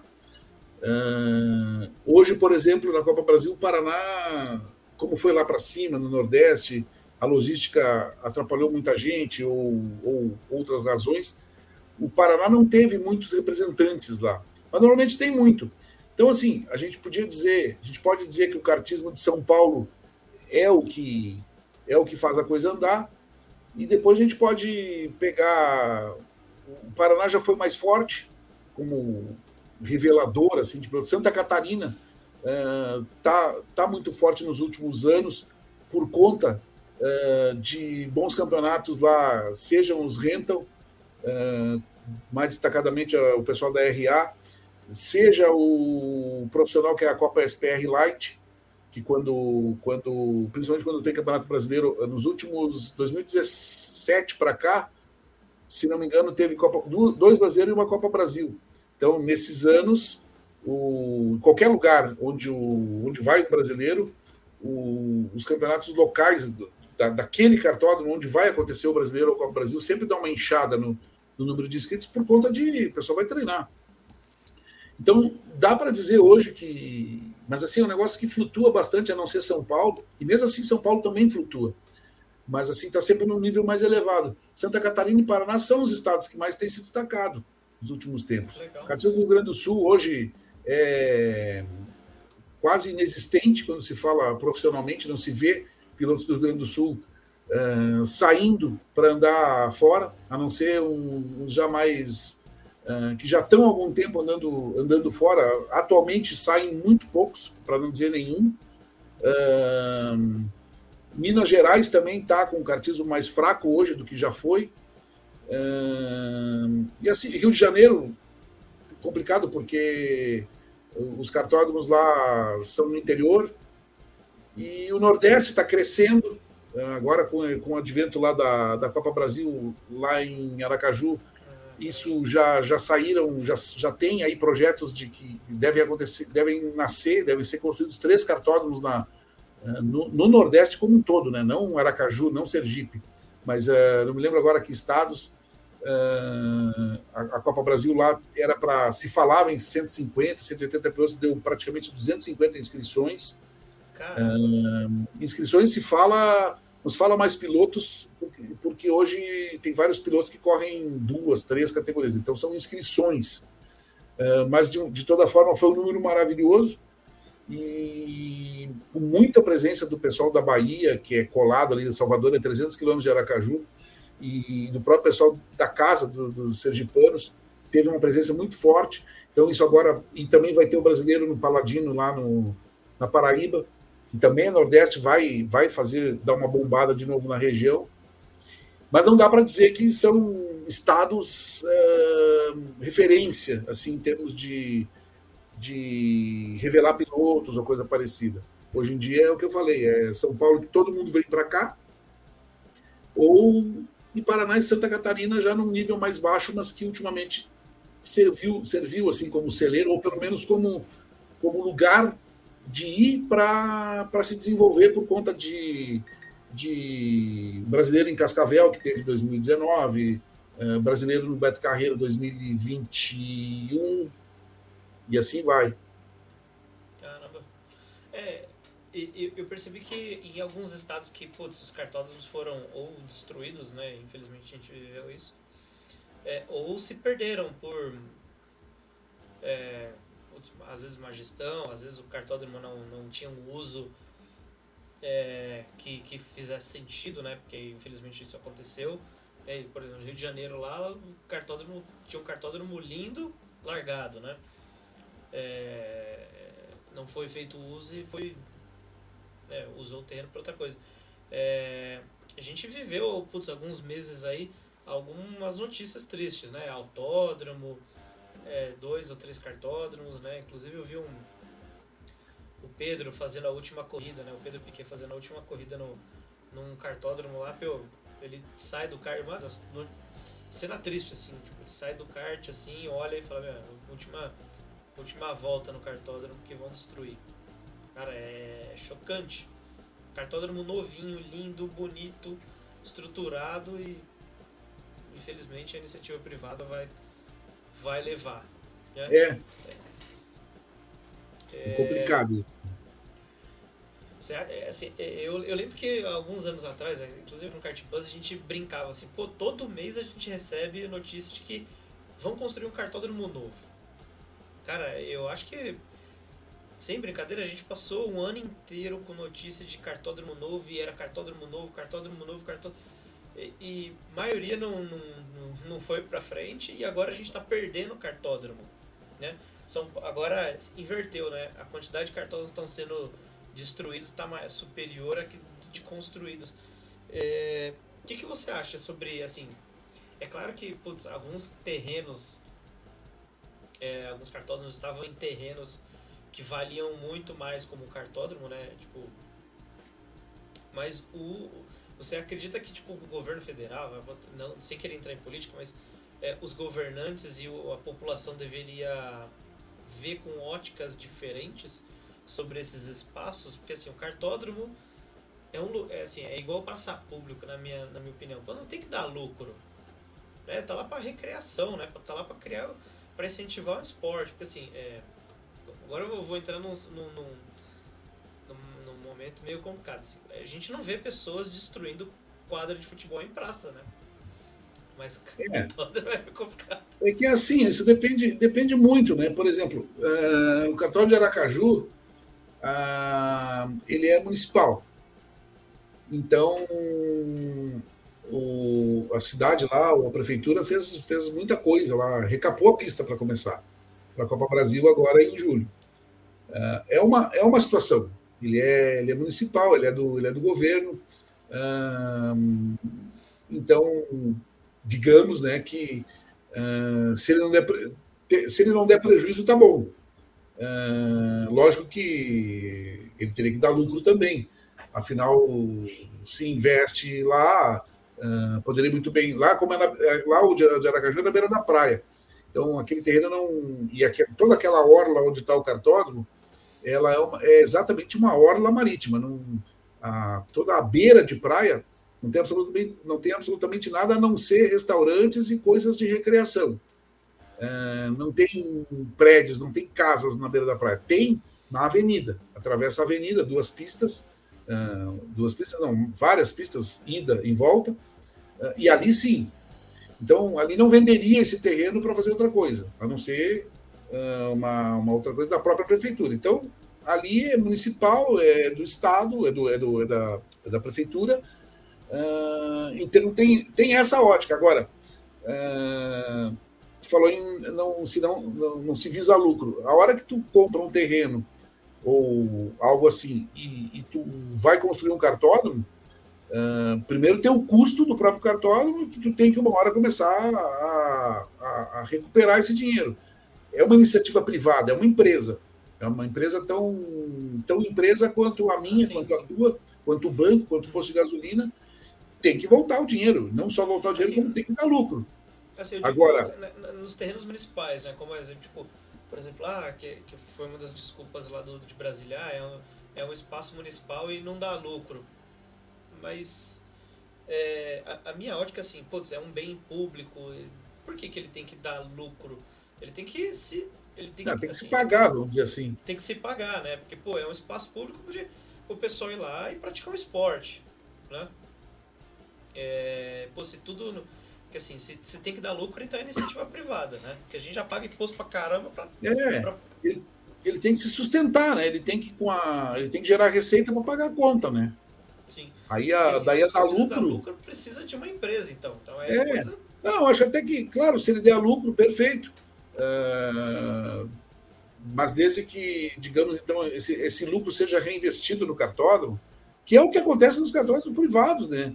Ele dá lucro, eh, reinveste, porque uma hora tem que fazer um asfalto novo, uma hora tem que fazer uma. Uh, sei lá, construir mais dois, três boxes, ou fazer, fazer melhorias, benfeitorias. Então, isso é, é o reinvestimento do, do, lucro, e claro que também tem que sobrar uh, lá para um para um para labore, sei lá, para uma algo assim, né? É, porque é, é, é, difícil falar sobre isso, né? Porque, putz, você tem é tanta difícil. coisa. Né? É muito difícil. É, a gente porque... viu o, o autódromo de Curitiba, né? Não teve conversa, né? É, exatamente. Foi, foi. Só tentou foi. protelar, conseguiu, agora finalmente, Detalhe, infelizmente, fechou. E ele dava lucro. Dava lucro. Dava lucro. Ele era para dar lucro, ele era privado. É... Só que também é difícil de, de fazer um cartódromo dar lucro, né? Se ele for depender, como hoje tem o indoor, se ele for depender só de competições, é muito difícil. É... Um, um, campeonato brasileiro te traz uma receita interessante, mas também te traz muita despesa. Te faz, te fa... a CBA sempre vai pedir uma, uma reforma ali, um, um ajuste aqui que vai que normalmente vai ter custo. É, ah, tem que baixar as regras. É... é. Então. É, aconteceu no Speed Park lá, né? Teve que mexer bastante coisa. Teve que mexer um monte de coisa para no fim não, não servir para nada, né? Não servir para nada, não. Tudo que foi pedido uh, não foi usado por quem pediu, né? Então, é, aconteceu isso aí do, do Mundial. É, é, é Até falando do Mundial, o que, que você achou dessa maluquice que aconteceu? Isso foi uma maluquice mesmo.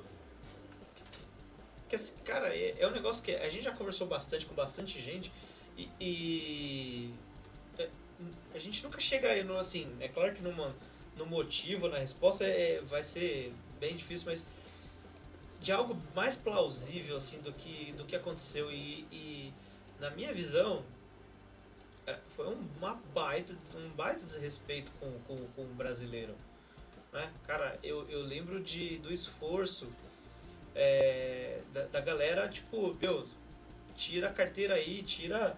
Faz, a, faz a, o curso para se certificar para a gente encher as categorias, né? Que era um dos pedidos, e pô, encher as categorias até muito mais. Muita gente trouxe família, a galera se. Trouxe família assim, né? Se mobilizou para ir com família, para viajar tal, fez o investimento e um negócio mingou de um jeito. Não dá nem pra explicar o que aconteceu direito, né? É, o, que aconteceu, o que aconteceu foi é, que a, as fábricas não quiseram vir para cá. Esse foi o, esse foi o fato. Isso foi, eu escrevi uma matéria na época. É, a foto da a foto da, da matéria era um era um palhaço Uh, foi uma crítica muito direta à, FIA e, e às fábricas, que as fábricas fizeram, as fábricas realmente fizeram um boicote a vir para o Brasil. Por mais que tivessem não vantagens, mas benefícios para virem para o Brasil, eles, o equipamento viria todo por avião, não viria nem por navio, que eles teriam que. É, navio demora. Né? Obviamente, eles teriam que ter outro equipamento para os seus pilotos correrem campeonatos lá enquanto o equipamento estava indo e voltando, estava vindo e voltando. Então, o equipamento vinha por avião, toda a parte alfandegária estava resolvida, não resolvida, né? Não, não entra, passa direto, mas estava encaminhada no aeroporto de Campinas para eles chegarem a serem atendidos de forma rápida. Tinha benefícios de transporte para também os, os, os cartistas, as equipes uh, irem para o Speed Park e voltar. Uh, foram feitas muitas readequações, muitos ajustes na pista, a pedido da FIA, e daqui a pouco o negócio simplesmente cancelou. A ideia. Nós fizemos um trabalho aqui é, porque assim, tinha um número mínimo de pilotos inscritos em cada categoria para o Mundial acontecer, para cada categoria acontecer. Eram 20 é, ou 25, alguma coisa assim, não me lembro bem, porque isso já tem um tempo. É, a minha filha fez um trabalho de pesquisa com todos os pilotos atuantes e que eram elegíveis a correr nas, na, tanto na OK quanto na OK Júnior. E nós chegamos a um número uh, a nomes, inclusive tivemos a confirmação da Praga, uh, fabricante de chassi né, da, da República Tcheca, que confirmou três ou quatro pilotos, um brasileiro e um francês, um argentino, uma coisa assim. Tinha a, a lista, eles furaram o boicote. Uh, nós soltamos uma lista de inscritos, uh, extraoficial, claro, porque a lista de inscritos do Mundial só sai uh, alguns dias antes, porque a inscrição encerra 30 dias antes. É, soltamos essa lista, e aí, quando a gente soltou essa lista, a gente acabou derrubando a FIA. Porque qual era, qual era a ideia deles? Eles iam. Como não sai uma lista de inscritos, eles só divulgam quando, ele, quando, é, quando chega um determinado momento, eles, eles iam simplesmente cancelar o evento, uh, alegando que nós não tínhamos. Oi? Por falta de piloto, ia ser por WO. Exatamente. Nós, nós no Brasil teríamos nos cancelado, né? Nós teríamos cancelado o nosso Mundial porque nós não tivemos pilotos inscritos, já que os europeus não iam descer é, nós teríamos cancelado o nosso Mundial. Quando a gente soltou essa matéria, com a lista de, de todos os pilotos inscritos, e tinha lá, acho que tinha no total, lá dava 50 e poucos, 60 pilotos, é, 20 e poucos pelo menos em cada categoria. Quando nós soltamos essa lista, eles se obrigaram a fazer o que eles não queriam, que era eles cancelarem o Mundial. E aí acabaram cancelando, disseram que era negócio da Covid, só que uh, um mês depois, ou um mês antes, uh, ia ter a Fórmula 1 no Brasil com tudo aberto. Sei lá quantas mil pessoas, arquibancada, tudo. Quer dizer, então as alegações foram as mais idiotas possíveis. E já cancelaram com uma data para acontecer. Exatamente, já estava marcado para Campídeos, lá na Espanha. Uh, um, um, mundial que precisa não sei quanto tempo para organizar tudo. Os caras em duas, três semanas já, tava, já ia ter o um Mundial lá, sabe? Então, uh, tudo muito tudo muito orquestrado muito bem orquestrado, ou muito mal orquestrado, né? É, foi meio confuso, porque assim, a gente tinha representantes brasileiros na, na nas cadeiras mais altas lá da, da, da né? Inclusive o senhor Felipe Massa. É, e, e, eu senti falta de um respaldo, assim, de uma resposta, de, de um posicionamento. Eu não sei é, o que você acha sobre isso, mas eu, eu me senti meio. Caramba, é o esporte que eu amo, é o esporte que eu gosto, e tipo, pô, tanto se falou sobre essas cadeiras dessas pessoas que estavam lá, que eram importantes, e queria defender, e que quando chegou a hora de, de, gente ser respaldado, meio que não aconteceu nada. É, o, o, o Giovanni Guerra foi um dos que trabalhou, presidente da, da CBA, um dos que trabalhou forte para trazer o Mundial para cá. Uh, o Felipe Massa foi um dos que trabalhou muito forte. O Ricardo Graça, que é o dono do cartódromo, é, foi um dos que mais trabalhou, perdeu dinheiro. Tomou prejuízo. Tomou prejuízo. Uh, daí, assim, o, obviamente o presidente da CBA ficou muito indignado, uh, mas não, não era, um, era, era, era apenas um presidente de, de, de, de, de uma confederação de algum lugar do, do mundo, assim como o da Espanha, o da França, o do México, sei lá o quê. O Felipe Massa, como presidente da, da FIA Karting, Uh, eu entendo que ele não simplesmente teve que engolir, foi goela abaixo, ele não tinha o poder necessário para isso. Quem teve o poder foram as fábricas. Uh, a única coisa que eu acho que o Felipe devia ter feito era ter feito um pronunciamento. Uh, eu tentei falar com ele, não consegui. devia ter uma versão, uma versão não, devia ter uma, um, um documento, um comunicado explicando uh, ele se posicionando, falando o que aconteceu, nem que fosse para dizer que foi a Covid, a alegação, mas a imprensa brasileira tentou falar com ele sobre isso e não conseguiu, mas tudo bem, passou. Eu acho que ninguém iria conseguir, conseguir mudar o que tava, o que realmente aconteceu. Aconteceu e pronto, ninguém mudou e ninguém conseguiria mudar, não teria, não teria, ah, faltou, faltou pulso uh, para a FIA dizer não. A FIA, o presidente da FIA dizer não, vocês vão e pronto. Só que também, cara, uh, ninguém pode fazer que não quer fazer, ninguém pode ser obrigado a fazer. Uhum. Cara, e é aí, curioso, é esse negócio todo.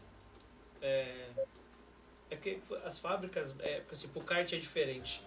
Né? As fábricas realmente elas mandam e desmandam, né? Claro. Não, não, não tem jeito, né?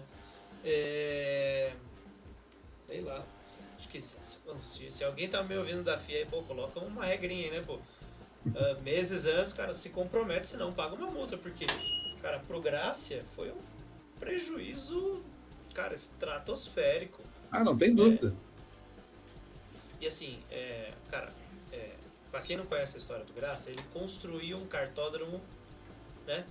Lá, lá no. Esqueci o nome da cidade específica lá, mas. Birigui. Em, em Birigui, isso, né? É, cara, e o filho é um avião, o moleque anda pra caramba. A família é incrível tal. É, o Scarin já, já entrevistou ele aqui, meu, a história é. Cara, em baita de um empreendedor, moveu caminhões e montanhas para montar, cara, um cartódromo maravilhoso, estrutura, né? Tanto que de estrutura de mundial, tanto que foi eleito para ser sedial mundial.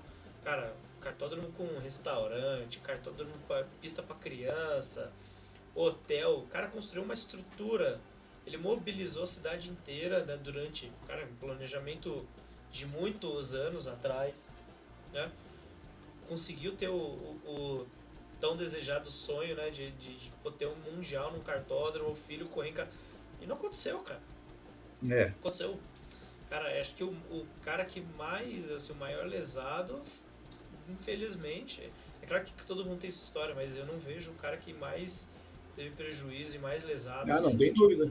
Não tem dúvida. Ele foi o maior lesado de toda essa história. E aí, e, e aí tipo, o que, o que me, me deixa é, frustrado é porque, primeiro, né, a gente não teve um pronunciamento, não teve uma postura é, dentro de casa, digamos assim, dentro do Brasil, de tipo assim, ó, galera, deu ruim mesmo. É porque isso que aconteceu, tá, tá, a gente teve que ficar, tipo, procurando piloto que sabia o que estava acontecendo e, e, e, vocês, né? Recorrer à mídia para tipo, meu, o que tá acontecendo? Porque no primeiro momento cancelou, foi aquele choque de, opa, que, que aconteceu, né? Felipe sumiu, era a nossa voz, mas enfim, né? já falamos sobre isso, mas é, eu acho que pô, a, a, a FIA deveria ter uma parcela de responsabilidade com, com graça, ou com, com a CBA de falar assim, ó, a gente causou um prejuízo porque, pô, em cima da hora foi muito vergonhoso, é, pilotos do mundo inteiro. É claro que alguns pilotos já sabiam que não iriam correr, mas pô, planeja para comprar passagens, planeja com a família. É, o kart ainda não, assim, é, tem aquela máxima, né? Eu, eu não conheço nenhum piloto que vive de kart, que tipo, assim, pô, ganha de milhões e ganha dinheiro pra caramba do kart. Né? O kart é o primeiro step ali pro cara começar a ganhar uma grana lá na frente. Então, não é uma categoria que você fala assim, ah, o cara tem dinheiro pra caramba, o cara ganhou dinheiro do... É raro, raros os casos, raros os casos. A gente tá falando os caras que ganham dinheiro, tipo, os caras que tem 30 títulos, né? Que é os caras que vivem, a família Dinani e tal. Então, esses caras tiram dinheiro do automobilismo olhando pro kart, mas todos os outros só injetam, assim como graça.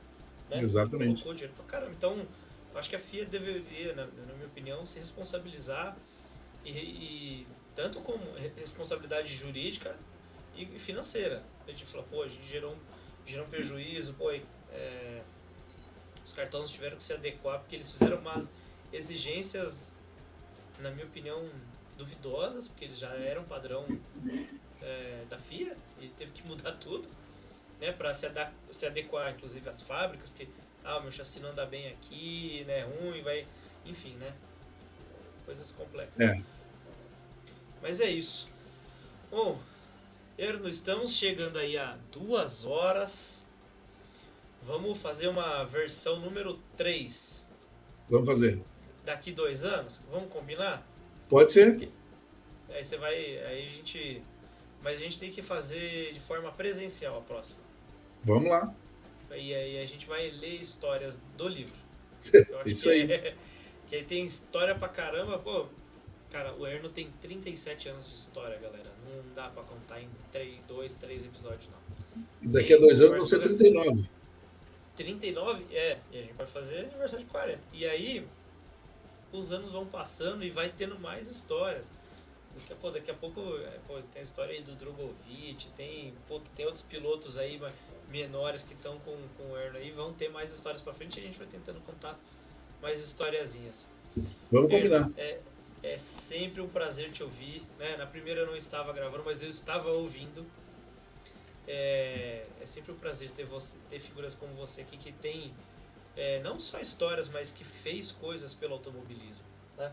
É, você foi pela paixão, você se mergulhou, pulou o muro, foi, foi acolhido para tipo, oh, você gosta disso aqui? Vem ver como é que funciona. Pô, de, anos, muitos anos depois ficou, chegou o cargo ali de comissário, passou uma gastrite danada para fazer o sul-americano. Cara, fez coisa pra caramba, fez Pan-Americano de kart, fez um monte de coisa, um monte de piloto, se arriscou como assessoria de imprensa. Imagina ter que dar, como eu falei, dar punição pro cara e depois ter que fazer uma boa matéria sobre ele. Puta que enrascado, cara. Então, viu, é um prazerzaço de, de assim, é, é, são raras as pessoas que a gente conversa e a gente sente o amor na palavra, assim, no falar pelo automobilismo. Tem muita gente que, pô, vive disso e, pô, 30 anos tá de saco cheio, tá? E a gente sente que você ainda ama e você tem gás pra caramba. E como você falou, eu vou ter 39 anos e significa que você vai estar tá trabalhando até lá com automobilismo, vai fazer 40 dúvida. anos de automobilismo e, e, isso é uma das coisas mais bonitas de ver em você, assim, você tem o ânimo, né? Hoje cedo tá falando com o Matheus, até te mandei mensagem lá. Falei, pô, quem eu vou entrevistar hoje? Ele, pô, esse daí é brabo, esse é bruto. Então, é, é legal, né? Postar mais de 10, 12 anos com a família aí, né? E tem história, ainda tem lenha pra caramba pra queimar. E como eu falei, sou muito feliz né, de poder estar tá aqui com você hoje, de poder te entrevistar, de poder te, te fazer perguntas capciosas, né? Da gente poder conversar sobre o passado, conversar sobre hoje e sobre o futuro, né? A gente vai ter bastante piloto é, aí, já tem pilotinhos contigo. É, Vamos lá. Meu, Estou muito feliz de poder conversar contigo, de, de poder te parabenizar aqui em nome de muitas pessoas que estão ouvindo, né? Acho que é uma grande responsabilidade. Uma pessoa, como eu falei, fez muita coisa pelo automobilismo, algumas fez pela paixão, né? Sem ganhar dinheiro. Aquela, aquela entrevista ali que o, o, o kart motor, pessoal, para quem não sabe, mais de 32 mil entrevistas aí ele falou de, né, de, de matérias. Matérias, Cara, matérias. É, minha principal fonte de informação. Entra lá, tem lá a informação que eu quero saber. Às vezes a gente vai preparar pauta aqui pro, pro, pro kart bus, cara, é 100% pautado no kart motor. 100%. E assim, é bater o olho, ler e, e, e para quem pegou o comecinho lá, a curadoria é brava, né? Tipo, não, é, meia palavra não entra. Então, é 100% confiável. Então, eu agradeço pelo trabalho que você faz aí em toda a sua carreira, quase 40 anos de, de, de automobilismo. E, cara, em nome de muita, muitas pessoas aí te dou parabéns, né? E vamos conversar daqui dois anos, ou menos, né? Vai que surge Pode um treinão aí, né? Pode ser quem, também. Quem sabe Felipe, né? Vamos, vamos torcer, oh. todo mundo tor torcido. Já pensou? Ó, e vamos tomar um café lá na Granja Viana, que eu sei que agora está em São Paulo, e eu tô tô visitando os Alpes da Granja lá também, dá pra gente bater um papo, fazer uma, umas fotografias, fazer uns retratos junto. Bora lá, sábado devo estar tá lá. Ó, então tamo junto. Sábado tô lá. Joia. Combinado. Erno, muito obrigado. Se quiser falar alguma coisa aí, ah, deixa seus contatos aí. Eu acho que vale a pena você falar de novo como é que a galera compra o anuário, como é que te encontra, quem quiser te mandar flores, como é que te encontra nas redes sociais aí. Ah, o rede social, o Kart Motor no Instagram, no Facebook também. Tem o meu próprio Instagram ali, tá o nome, é esse nome aí. Para comprar o anuário é, é, é fácil, anuário kartmotor.com.br, tem o site, pode fazer lá. O, o pedido funciona. O valor é 89 reais, é isso? Não, não. Ou não, esse... 89 é, é edição anterior. É, tem um, tem um deles aí, eu não lembro agora, se olhar no site, tem, tem valores escalonados ali. É. Tem até um combo com cinco. Tem um combo com cinco livros, mas também pode comprar separadamente. Obviamente, o primeiro é mais barato, o segundo é um pouquinho mais caro, o último custa 199, mais as despesas de envio. E, cara, eu só quero, só quero, só devo, só posso agradecer aí pelo, pelo espaço, por essa conversa aí que a gente no início tinha falado, ah, quanto tempo? Tu me perguntou, cara, sei lá, vamos conversar uma hora. Tá batendo uma hora, tá batendo duas horas agora. Então, 59, é, uma hora e 59. Então, cara, só posso dizer que se a conversa durou o dobro do que a gente pensava, é porque ela foi boa. Uh, então, quero agradecer a todos que acompanharam, agradecer a ti especialmente pelo espaço, pela conversa, pela boa conversa. E vamos lá, ano que vem, 38, 39, 40, quando.